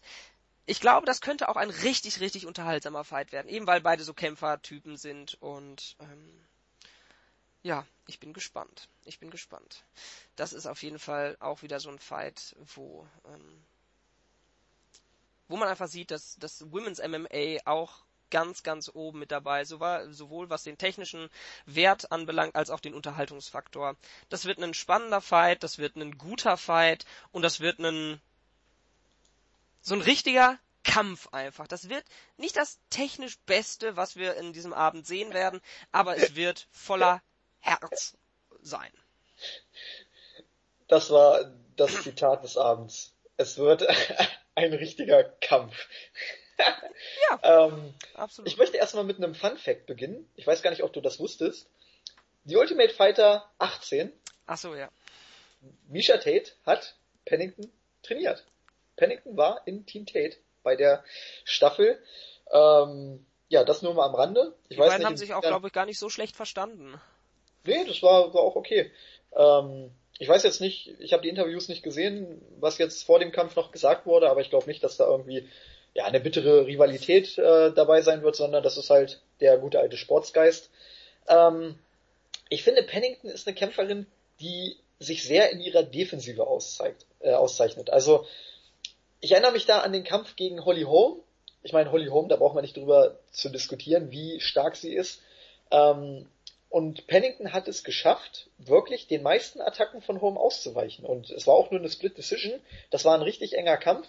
Ähm, einerseits hat Holm vielleicht auch nicht die Leistung abgerufen, die sie gegen Ronda Rousey gezeigt hat, aber Pennington hat es ihr auch verdammt schwer gemacht, denn sie ist nicht so dumm gewesen wie Ronda Rousey, dass sie da permanent auf äh, Holm zugestürmt ist, sondern Pennington hat abwartend gekämpft und sie hat dann die meisten Schläge von Holm auch sehr gut verteidigt und hat so wenig Treffer kassiert. Deswegen, ihre Striking Defense ist wirklich nicht schlecht. Ihre Takedown Defense ist auch nicht schlecht. Also die, die Defensive ist, ist wirklich absolut solide. Du hast es gesagt, sie wurde erst einmal zur Aufgabe gezwungen und das ist auch schon lange her. ähm, Ketzingano, Oktober 2012. Also insgesamt ist ihre Defensive richtig gut. Und ich glaube, das zeichnet sie auch aus, dass sie wenig zulässt und ähm, ja, die Gegnerin immer mehr dazu zwingt, aggressiver zu werden. Weil ist ja klar, wenn ich keine Treffer lande, dann muss ich ja mehr versuchen, um Treffer zu landen. Und ich, glaube, das ist auch ihre Stärke, damit sie dann über ihre Konter zum Erfolg kommen kann.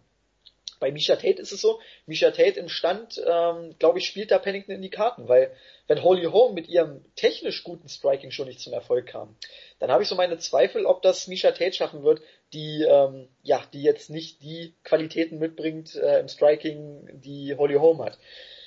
Also ich glaube, dass Pennington da im Bereich Striking schon mal ja nicht unbedingt so unterlegen sein wird. Äh, Misha Tate hat natürlich ein richtig gutes Wrestling. Ihre Takedowns sind ja brutal. Also bei aller Top-Takedown-Defense von Pennington glaube ich, dass Misha Tate trotzdem irgendwann den Takedown durchbringen wird und irgendwann auch den Fight am Boden dominieren wird. Dennoch glaube ich nicht, dass sie in der Lage sein wird, äh, Pennington zu finishen. Ähm, ich tippe mal auf einen Decision-Sieg für Misha Tate. Ähm, wenn überhaupt, dann hat Pennington Chancen im Stand, dass sie eben äh, ja, einen guten Konter fährt gegen Tate. Man hat gesehen, Misha Tate ist schlagbar, ausnockbar. Amanda Nunes hat es bewiesen. Ähm, trotzdem wird es verdammt schwierig. Also Pennington, ja, weiß ich nicht, ob sie äh, Tate ausnocken wird. Ähm, wenn, glaube ich, wird es auch wieder zu einer Decision kommen, dass sie da vielleicht über die, ja, über ihre Treffer, über ihre Konter irgendwie eine Decision mitnimmt. Aber ich glaube, wenn man sich jetzt das Ganze mal so anguckt, dann ist es vielleicht doch eng, enger, als man denkt. Äh, ich hatte ja eingangs gesagt, dass es eigentlich ein klarer Fight ist auf dem Papier. Ähm, aber wenn man sich das dann auch hier wieder intensiver anguckt, dann ist es doch nicht mehr so klar. Ähm, ja, aber ich glaube schon, dass Misha Tate sich da durchsetzen wird, weil Pennington in der Offensive dann vielleicht auch nicht die Qualität mitbringt, um Tate wirklich gefährlich zu werden. Wenn Tate hier, ich sag mal so, wenn Tate hier keinen Fehler macht, gewinnt sie den Fight. Also Pennington hat nur dann Chancen, wenn Tate irgendwo Löcher in ihrem Game um mal den Kreis zum, äh, um, um den Kreis zum Main Event zu vervollständigen, ähm, Löcher im Game hat, dann äh, hat Pennington eine Chance. Aber wenn Misha Tate hier wirklich ganz, ganz klar ihren Gameplan durchzieht, dann weiß ich nicht, ob, äh, ob Pennington wirklich da irgendwas dagegen ausrichten kann. Ja, auf jeden Fall. Also dem würde ich auch zustimmen, auch wenn ich, wie gesagt, es wichtig finde zu erwähnen, dass einfach Pennington jemand ist, der, ich glaube, sehr, sehr lange sehr unterschätzt wurde. Und so jemand, der halt, sie hat nur einen 8 zu 5 oder 8 zu 6 Record. Ähm, das ist nicht besonders gut. Aber ähm, damit hat sie halt auch immerhin schon 13 oder 14 Fights halt. Ist für 28 Jahre ziemlich erfahren und halt auch immer irgendwie in der UFC mit dabei. Sprich, sie hat immer auf dem hohen Level performt. Ähm, und das schon seit längerer Zeit. Bei Tate ist es so, sie ist super erfahren, ich glaube 18-6 Record. Und es wird sehr spannend zu beobachten sein, wie sie zurückkommen nach dieser ersten, ich glaube, das war gegen Nunes jetzt das erste Mal, dass es so eine richtig, richtig krasse Niederlage war. Sie wurde auseinandergenommen, sie hatte null Chancen und sie hat hinterher gesagt, das war die schlechteste Performance ihrer Karriere. Und ich habe nicht jeden ihrer äh, 24 Fights gesehen, aber ich habe viele Fights von ihr gesehen. Und von denen war das sicherlich ihre schlechteste. Auch wenn sie zweimal gegen Rousey verloren hat, sie wirkte nie so, so chancenlos. Und ich bin gespannt, wie sie davon zurückkommt. Ähm, ich traue es Tate zu, dass sie gefestigt genug ist, um zu sagen, ich ich bin ich, ich bin ehemaliger UFC-Champion, ich habe Holly Holm gefinisht, ähm, ich schaff das wieder, aber das ist sicherlich kein Selbstläufer. Weil von so einer vernichtenden Niederlage muss man auch erstmal zurückkommen und ähm, ja, das ist wieder so ein, so ein Unsicherheitsfaktor, der den, den Regler so ein bisschen, nicht viel, aber so ein bisschen Richtung Pennington verschiebt. Das ist muss nicht entscheidend sein, es muss noch nicht mal unbedingt im Fight zu, äh, zum Tragen kommen, aber es könnte sein. Und ähm, ja, ich weiß nicht, ich mag beide gerne. Das sind irgendwie beide so richtige Kämpferinnen, deswegen, ähm, egal wer da gewinnt, der macht auf jeden Fall einen großen Schritt, ähm, ja, nach oben. Weil ja, Tate mit ihrer Geschichte mit Rousey, wenn Rousey gegen Nunes gewinnt und Rousey irgendwie sagt, oh, lass doch nochmal gegen Tate kämpfen, das ist ein Fight, den ich jetzt nicht unbedingt sehen muss, weil ich ihn schon zweimal gesehen habe. Aber ich könnte mir vorstellen, dass das ein Fight ist, den die UFC gerne haben würde, weil Tate ist tatsächlich, ich glaube, nach Rousey und vielleicht, man weiß nicht, wie das mit Holmes sich jetzt so ausgewirkt hat, die zweitpopulärste Fighterin und ähm, ja, das ist ein Fight, den man sicherlich gut promoten kann. Sie ist bekannt, sie ist accomplished, also von daher. Ich bin gespannt. Meine abschließende Prediction ist auch ein, ähm, ein äh, Decision-Sieg, unanimous. Hm, ich weiß es nicht. 29, 28 sage ich auch. Ja, nee, ich sag 30, 27. Ich glaube, das Wrestling von von Tate ist zu gut. Ähm, das wird das wird Pennington mürbe machen. Das wird sie nicht brechen, aber mürbe machen. Dann wird sie abschließend gewinnen. Aber ich traue Pennington auch hier tatsächlich den Sieg zu, weil sie eine gute Kämpferin ist. Sie kann aus jeder Lage irgendwie was machen, nicht unbedingt gewinnen, aber sich verteidigen und Punkte holen und ja, das ist ein cooler Opener. Das ist wirklich cool. Ich freue mich drauf. Ja, vor allem es, es untermalt halt nochmal das Motto dieser Card, du hast es schon gesagt. Es gibt so viele Ansetzungen, wo du sagst, Mensch, das ist doch die Favoritin. Die muss doch gewinnen. Oder der Kämpfer ist unschlagbar. Und wenn man sich jetzt wirklich mal die sechs Kämpfe anschaut, und wir haben jetzt über zwei Stunden darüber gesprochen, es gibt immer Punkte, wo man dann doch irgendwie ins Grübeln kommt und denkt, naja, das ist aber ein Problem, oder das ist ein Punkt, bei dem der Fighter Probleme bekommen könnte. Das war bei jedem Fight so, und das macht diese Card einfach so super spannend, dass auf den ersten Blick vielleicht alles ziemlich eindeutig aussieht. Aber wenn man sich intensiver damit befasst und wirklich mal die, Kampf, äh, die Kampfstile analysiert, dann werden diese Kämpfe unglaublich interessant und das macht, Achtung, dieses Event so geil. Auf jeden ähm, Fall. Äh, ja, ich würde sagen, wir haken die Main Card jetzt mal ab. Den Pay-Per-View, sechs Kämpfe. Ich sag gleich zum Abschluss dann nochmal dazu, wie ihr euch das Ding angucken könnt und so weiter und so fort. Du hast gesagt, du wolltest noch unbedingt was zu zwei Prelims sagen oder generell zu den Prelims. Ähm, auch da haben wir sechs Kämpfe, vier Fox Sports One Prelims und zwei UFC Fight Pass Prelims. Ähm, ich kann es gleich mal vorweg sagen, für die deutschen Fans, für uns in Deutschland spielt das keine Rolle. Beide Card-Teile sind in Deutschland über den UFC Fight Pass zu sehen. Es sind halt zwei unterschiedliche Streams, weil die Amerikaner meinen, okay, wir müssen das unbedingt in zwei Teile teilen. Ähm, das spielt für uns keine Rolle. Wir können alle sechs Kämpfe über den Fight Pass sehen. Ähm, ja, du hast es schon gesagt, da sind zwei Kämpfe dabei, die eigentlich auch auf der Maincard stehen müssten, wenn da nicht noch sechs Fights wären, die noch geiler sind. Ähm, Frankie Edgar gegen Jeremy Stevens und Michael Johnson gegen Khabib Nurmagomedov. The stage is yours. Oh ja, gerne. Ähm, ja, es ist spät, während wir das aufnehmen, aber ich finde einfach diese beiden Fights wenn man die nicht erwähnt, dann äh, verpasst man irgendwo auch so ein bisschen UFC-Geschichte, weil sie halt einfach wichtig sind. Als erstes, ähm, wir gehen einfach mal weiter runter. Stevens gegen Edgar ist der Main Event, der, der Prelims. Und auch hier, wie zuvor, ist Edgar natürlich der klare Favorit. Ich möchte es jetzt nicht so ausführlich machen. Edgar ist für mich, was die Kon Konstanz anbelangt, ähm, mit der er auf diesem unglaublich hohen Niveau performt. Er ist ein ehemaliger Light, Lightweight Champion, ja.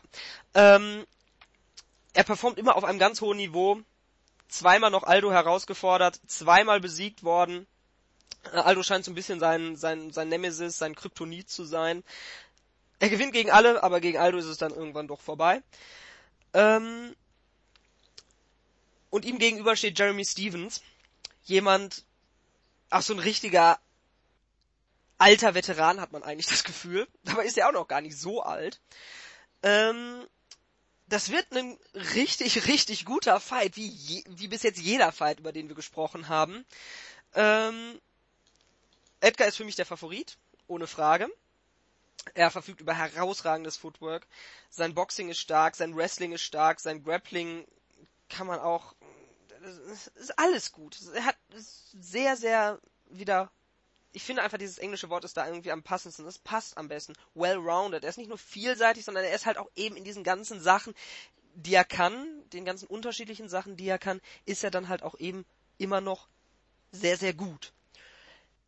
ihm gegenüber steht jetzt aber mal wieder jemand wie Stevens, der eben dieses große, haha, ich hab's euch doch gesagt, oder sozusagen so ein, so ein Matchup, so ein edgy Badge unter den Matchups hat. Nämlich eine richtig, richtig dolle Knockout Power. Der Junge hat richtig Feuer in den Fäusten. Ähm, ich bin gespannt. Stevens könnte auch hier mal wieder der, ähm, ja, der Partypooper sein. Ich traue es ihm durchaus zu, Edgar auszunocken. Und Edgar, für Edgar ist das ein Fight, der, wo er fast nichts gewinnen kann, aber sehr viel verlieren kann. Weil wenn er den Fight gewinnt, ist er immer noch sehr, sehr, sehr, sehr weit von einem Featherweight äh, Title Shot entfernt. Wir haben bei 206 Holloway gegen Pettis. Wir haben noch einen Aldo, der in den Startlöchern steht und ähm, ja jetzt auch mal ganz gerne wieder kämpfen würde. Und wir haben noch einen Conor McGregor, der immer noch Featherweight Champion ist und falls er halt den Main Event verlieren sollte, sicherlich wieder in der Featherweight Division antreten würde. Ist mein, ist mein wäre meine Vermutung, wenn er nicht ein Timeout, also eine, eine Auszeit von der UFC nimmt. Und gleichzeitig, wenn er verliert, dann ist er noch viel weiter weg. Bei Stevens ist das schon wieder eine sehr, sehr spannende Sache. Weil wenn McGregor verliert und tatsächlich in die Featherweight Division zurückkehren sollte, Stevens, aka Who the fuck is that guy, ähm, hat ja eben diesen berühmten Auftritt bei der Pre äh, Pressconference hingelegt, bei der er äh, McGregor so ein bisschen in die Parade gefahren ist und dann von dem auf öffentlicher Bühne einigermaßen vermöbelt wurde, verbal. Ich glaube, daraus könnte man eine richtig geile Storyline ähm, bauen und speziell jetzt, wo die UFC ja auch häufig so Storylines als wichtigen Aspekt ihrer, ihres Matchmakings betrachtet, ähm, glaube ich, dass wenn Stevens den gewinnt, den Fight, vielleicht, also speziell wenn er ihn per Knockout gewinnt, dann ähm, würde ihn das durchaus in die Nähe eines Title Shots bringen. Und äh, das gut und gerne halt auch gegen einen Conor McGregor irgendwann mal. Nicht als nächstes, aber irgendwann mal. Das ist eine, eine Geschichte, die man aufbauen könnte. Conor McGregor und dann sagt er hier, weißt du was? Du, du wusstest nicht, wer ich bin. Ich werde dir zeigen, wer ich bin. Und ähm, wenn er richtig, richtig cool ist, dann macht er das zu seinem neuen Nickname. Dann heißt er ab sofort ähm, Jeremy Who the fuck is that guy Stevens. Das, das wäre der ultimativ coolste, die coolste Reaktion aller Zeiten auf diese, auf diese öffentliche, ähm, auf diese öffentliche, ähm, ja, doch Blamage, die er durch Connor ähm, bekommen hat. Und das wäre richtig cool. Da könnte man was draus machen. Aber es, Edgar ist ihm letztendlich, außer was die Knockout-Power anbelangt, in allen Sachen überlegen. Äh, eine Sache noch, habe ich vergessen. Die Reach ist durchaus auch auf der Seite von Stevens. Da ist er besser. Und ähm, dementsprechend sehr interessantes Matchup. Ich glaube, ich habe gerade dein, deine Rede äh, unterbrochen. Tut mir leid, aber ich muss es mir gerade nochmal angucken. Ach, ähm, kein Problem. Aber ich, ich fand es gut, dass du völlig ungestört weitergeredet hast. Ich glaube, das wird man gleich nicht hören in der Aufnahme, aber egal. Ja, ich habe irgendwas äh, gehört, aber pff, ist ja egal. Äh, wer bis jetzt durchgehalten hat, sich das Ganze hier anzuhören, den stört das ehrlich gesagt auch nicht mehr.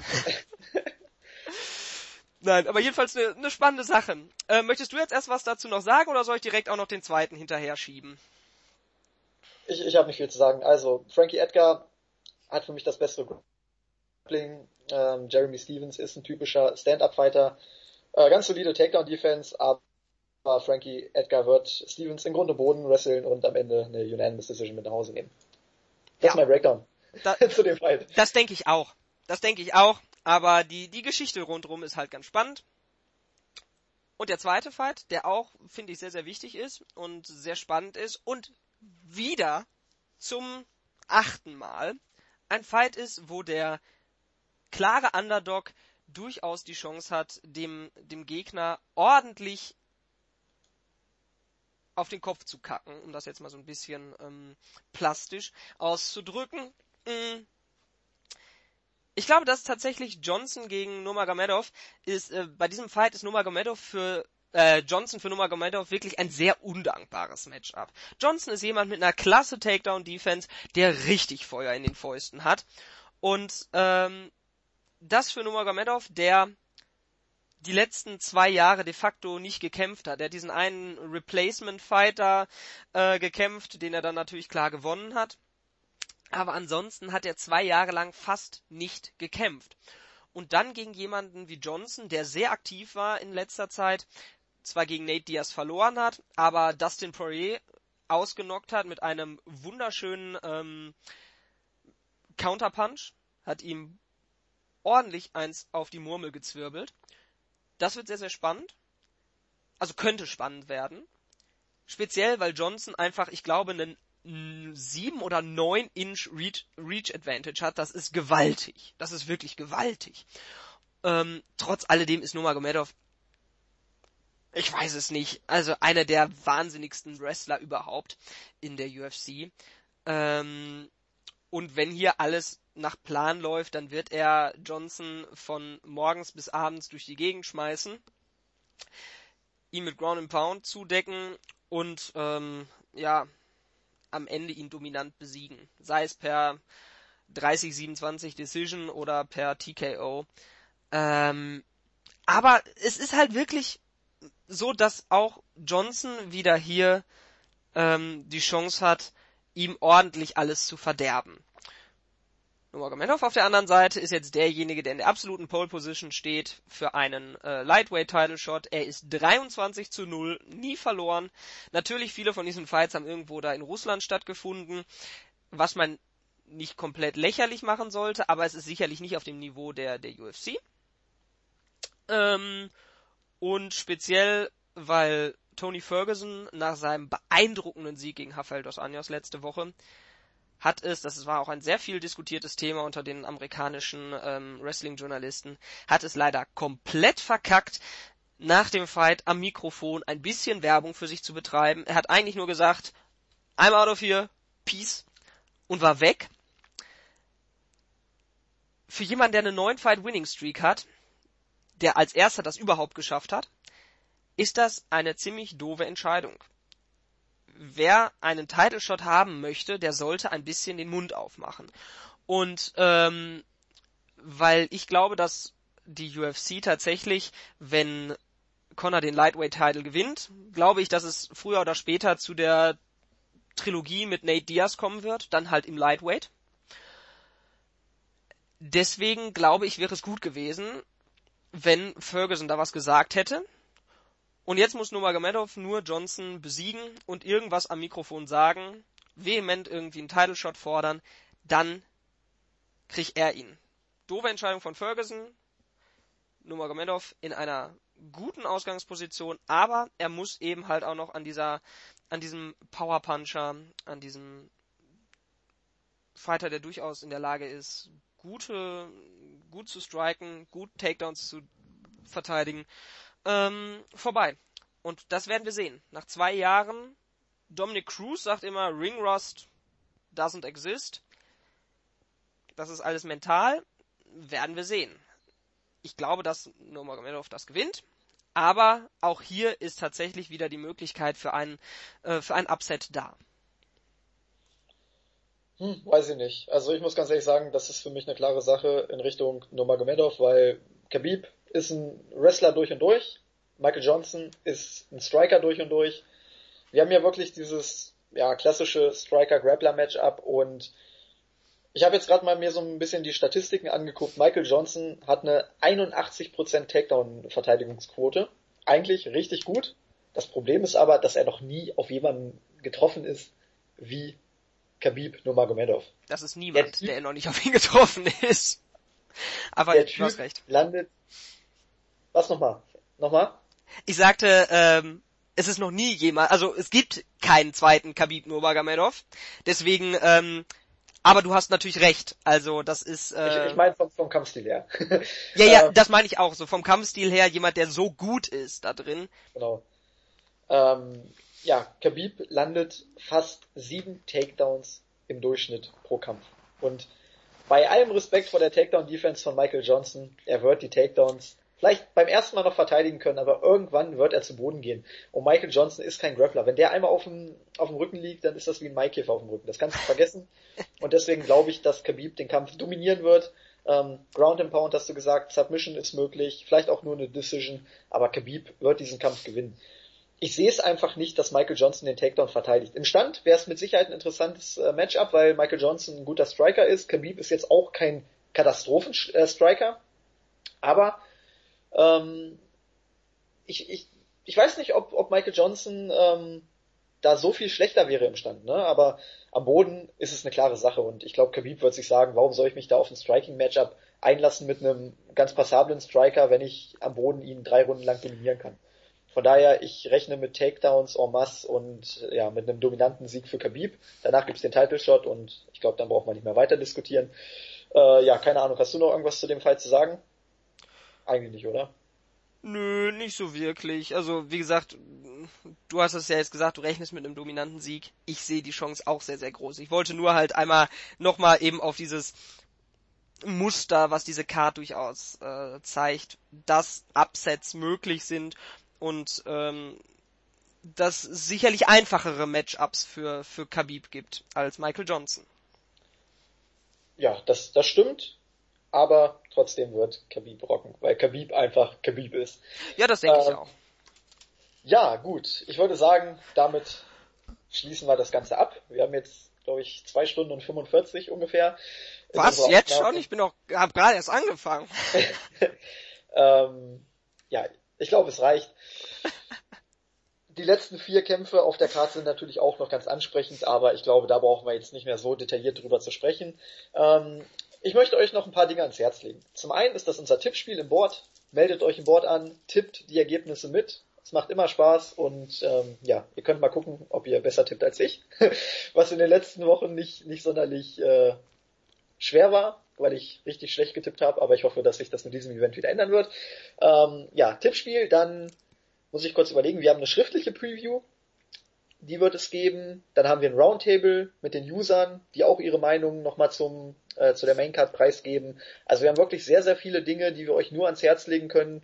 Ähm, ja, und dann natürlich das Event selbst in der Nacht von Samstag auf Sonntag nochmal kurz zum zeitlichen Ablauf. Um 1 Uhr wird die Fight Pass Prelim Card beginnen. Um Nein, Quatsch.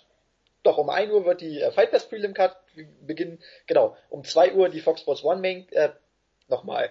Ganz von vorne, langsam. Es ist spät. Die Fight Pass Preliminary Card beginnt um 1 Uhr, die Fox Sports One Preliminary Card beginnt um 2 Uhr und die Pay-Per-View Main Card beginnt um 4 Uhr. Dankeschön. Okay. Ganz toll. Ähm, dann hätten wir das, ich hatte schon gesagt, die Prelims, beide Cards sind auf dem UFC Fight Pass zu sehen. Ähm, wenn ihr euch neu anmeldet, könnt ihr sogar einen Monat kostenlos das Ganze verfolgen. Also wenn ihr sagt, ich will nur das eine Event sehen, dann meldet euch an, guckt das Ding und danach könnt ihr euren Ding, äh, euer Abo wieder kündigen.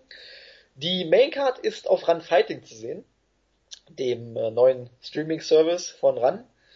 Ähm, auch da müsst ihr da müsst ihr sogar gar kein Abo abschließen, sondern da, da könnt ihr euch wirklich einfach nur anmelden, könnt das Ding kaufen und danach hat sich alles erledigt. Äh, der Pay-Per-View mit den sechs Kämpfen, die wir vorhin ausführlich besprochen haben, der kostet, korrigiert mich, ich glaube 14,99 Euro. Mhm. Oder haben sie erhöht? Nee, ne? Ich glaube 14,99 Euro. Nein, ich glaube, glaub, es sind wieder 15 Euro. Genau. Ja, der, der Fight Pass kostet monatlich äh, 7,99 Euro. Um Außer ihr äh, schließt ein längeres Abo ab. Ich glaube, sechs Monate kostet 6,99, ab zwölf Monaten kostet es 5,99. Genau, dann wird es sogar noch billiger. Ähm, aber wie gesagt, wenn ihr neu seid, dann äh, ist es sogar ein Monat lang kostenlos. Ähm, ja, und ich denke mal, 15 Euro für diese Pay-Per-View-Maincard geht auch in Ordnung. Ähm, zeitlicher Ablauf, 1 Uhr, 2 Uhr, 4 Uhr, hatte ich auch gesagt. Wir werden das Event natürlich live verfolgen, hier auf der Seite Live-Ergebnisse, ein Live-Chat wird es, glaube ich, auch geben, hatten wir zumindest schon besprochen. Ähm, also wir werden sehr, sehr ausführlich über dieses Event berichten.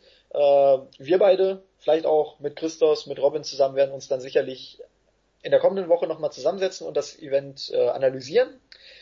Hoffentlich nicht drei Stunden lang. Mal gucken. Äh, Vielleicht auch vier?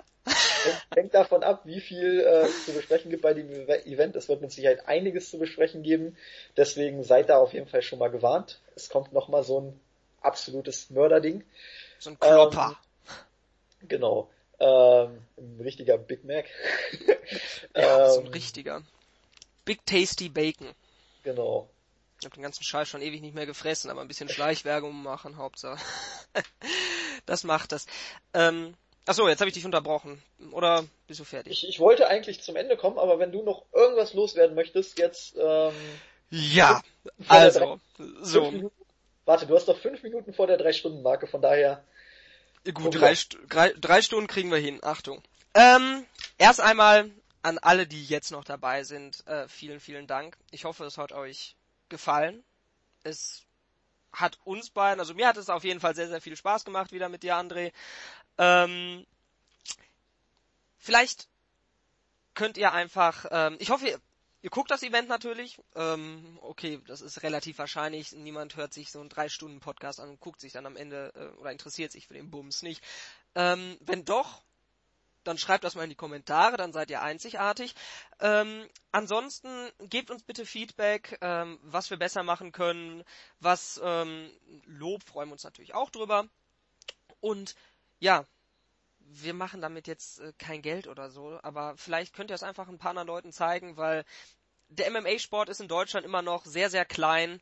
Ähm, und ich glaube, es ist für alle positiv, wenn um, also umso mehr Leute es gucken, umso mehr sich dafür interessieren, desto besser. Umso häufiger oder umso größer ist die Wahrscheinlichkeit, dass wir Shows in Deutschland haben, dass wir Berichterstattung im Fernsehen in Deutschland haben. Und ähm, ja, deswegen, ja, teilt das vielleicht mal, zeigt das irgendwelchen anderen Leuten, wenn ihr sagt, das ist was, was man anderen Leuten zeigen kann. Wenn nicht, vergrabt es im Keller. Ähm, eine Sache noch, der abgesagte Fight zwischen Rashad Sugar äh, Rashad Evans und Tim Kennedy wird jetzt, ich weiß nicht, ob es offiziell ist, aber ich glaube, es ist sehr wahrscheinlich, dass der jetzt bei UFC 206 in äh, Kanada stattfinden wird. Ist eine schöne Edition noch zu der Fightcard und ich glaube, Kanada hat es nötiger als 205. Damit nochmal vielen, vielen Dank fürs Zuhören von mir. Es hat mir riesig Spaß gemacht und ja, ich wünsche euch allen ganz, ganz, ganz viel Spaß beim Event gucken. Ähm, wenn man den Pay-per-View kauft, kann man sich den auch, ich glaube, noch 48 Stunden, korrigiere mich, wenn ich falsch liege, danach ja, angucken. Das heißt, ihr müsst euch nicht komplett ähm, den ähm, Schlafrhythmus kaputt machen. Ihr könnt das auch am nächsten Morgen gemütlich mit einer Tasse Kaffee und wahrscheinlich, weil es so lange dauert, auch noch mit dem Mittagessen zusammen angucken. Ähm, ich wünsche euch ganz, ganz viel Spaß dabei guckt bei uns im Board vorbei, diskutiert mit uns. Ähm, ja, ich würde mich riesig freuen.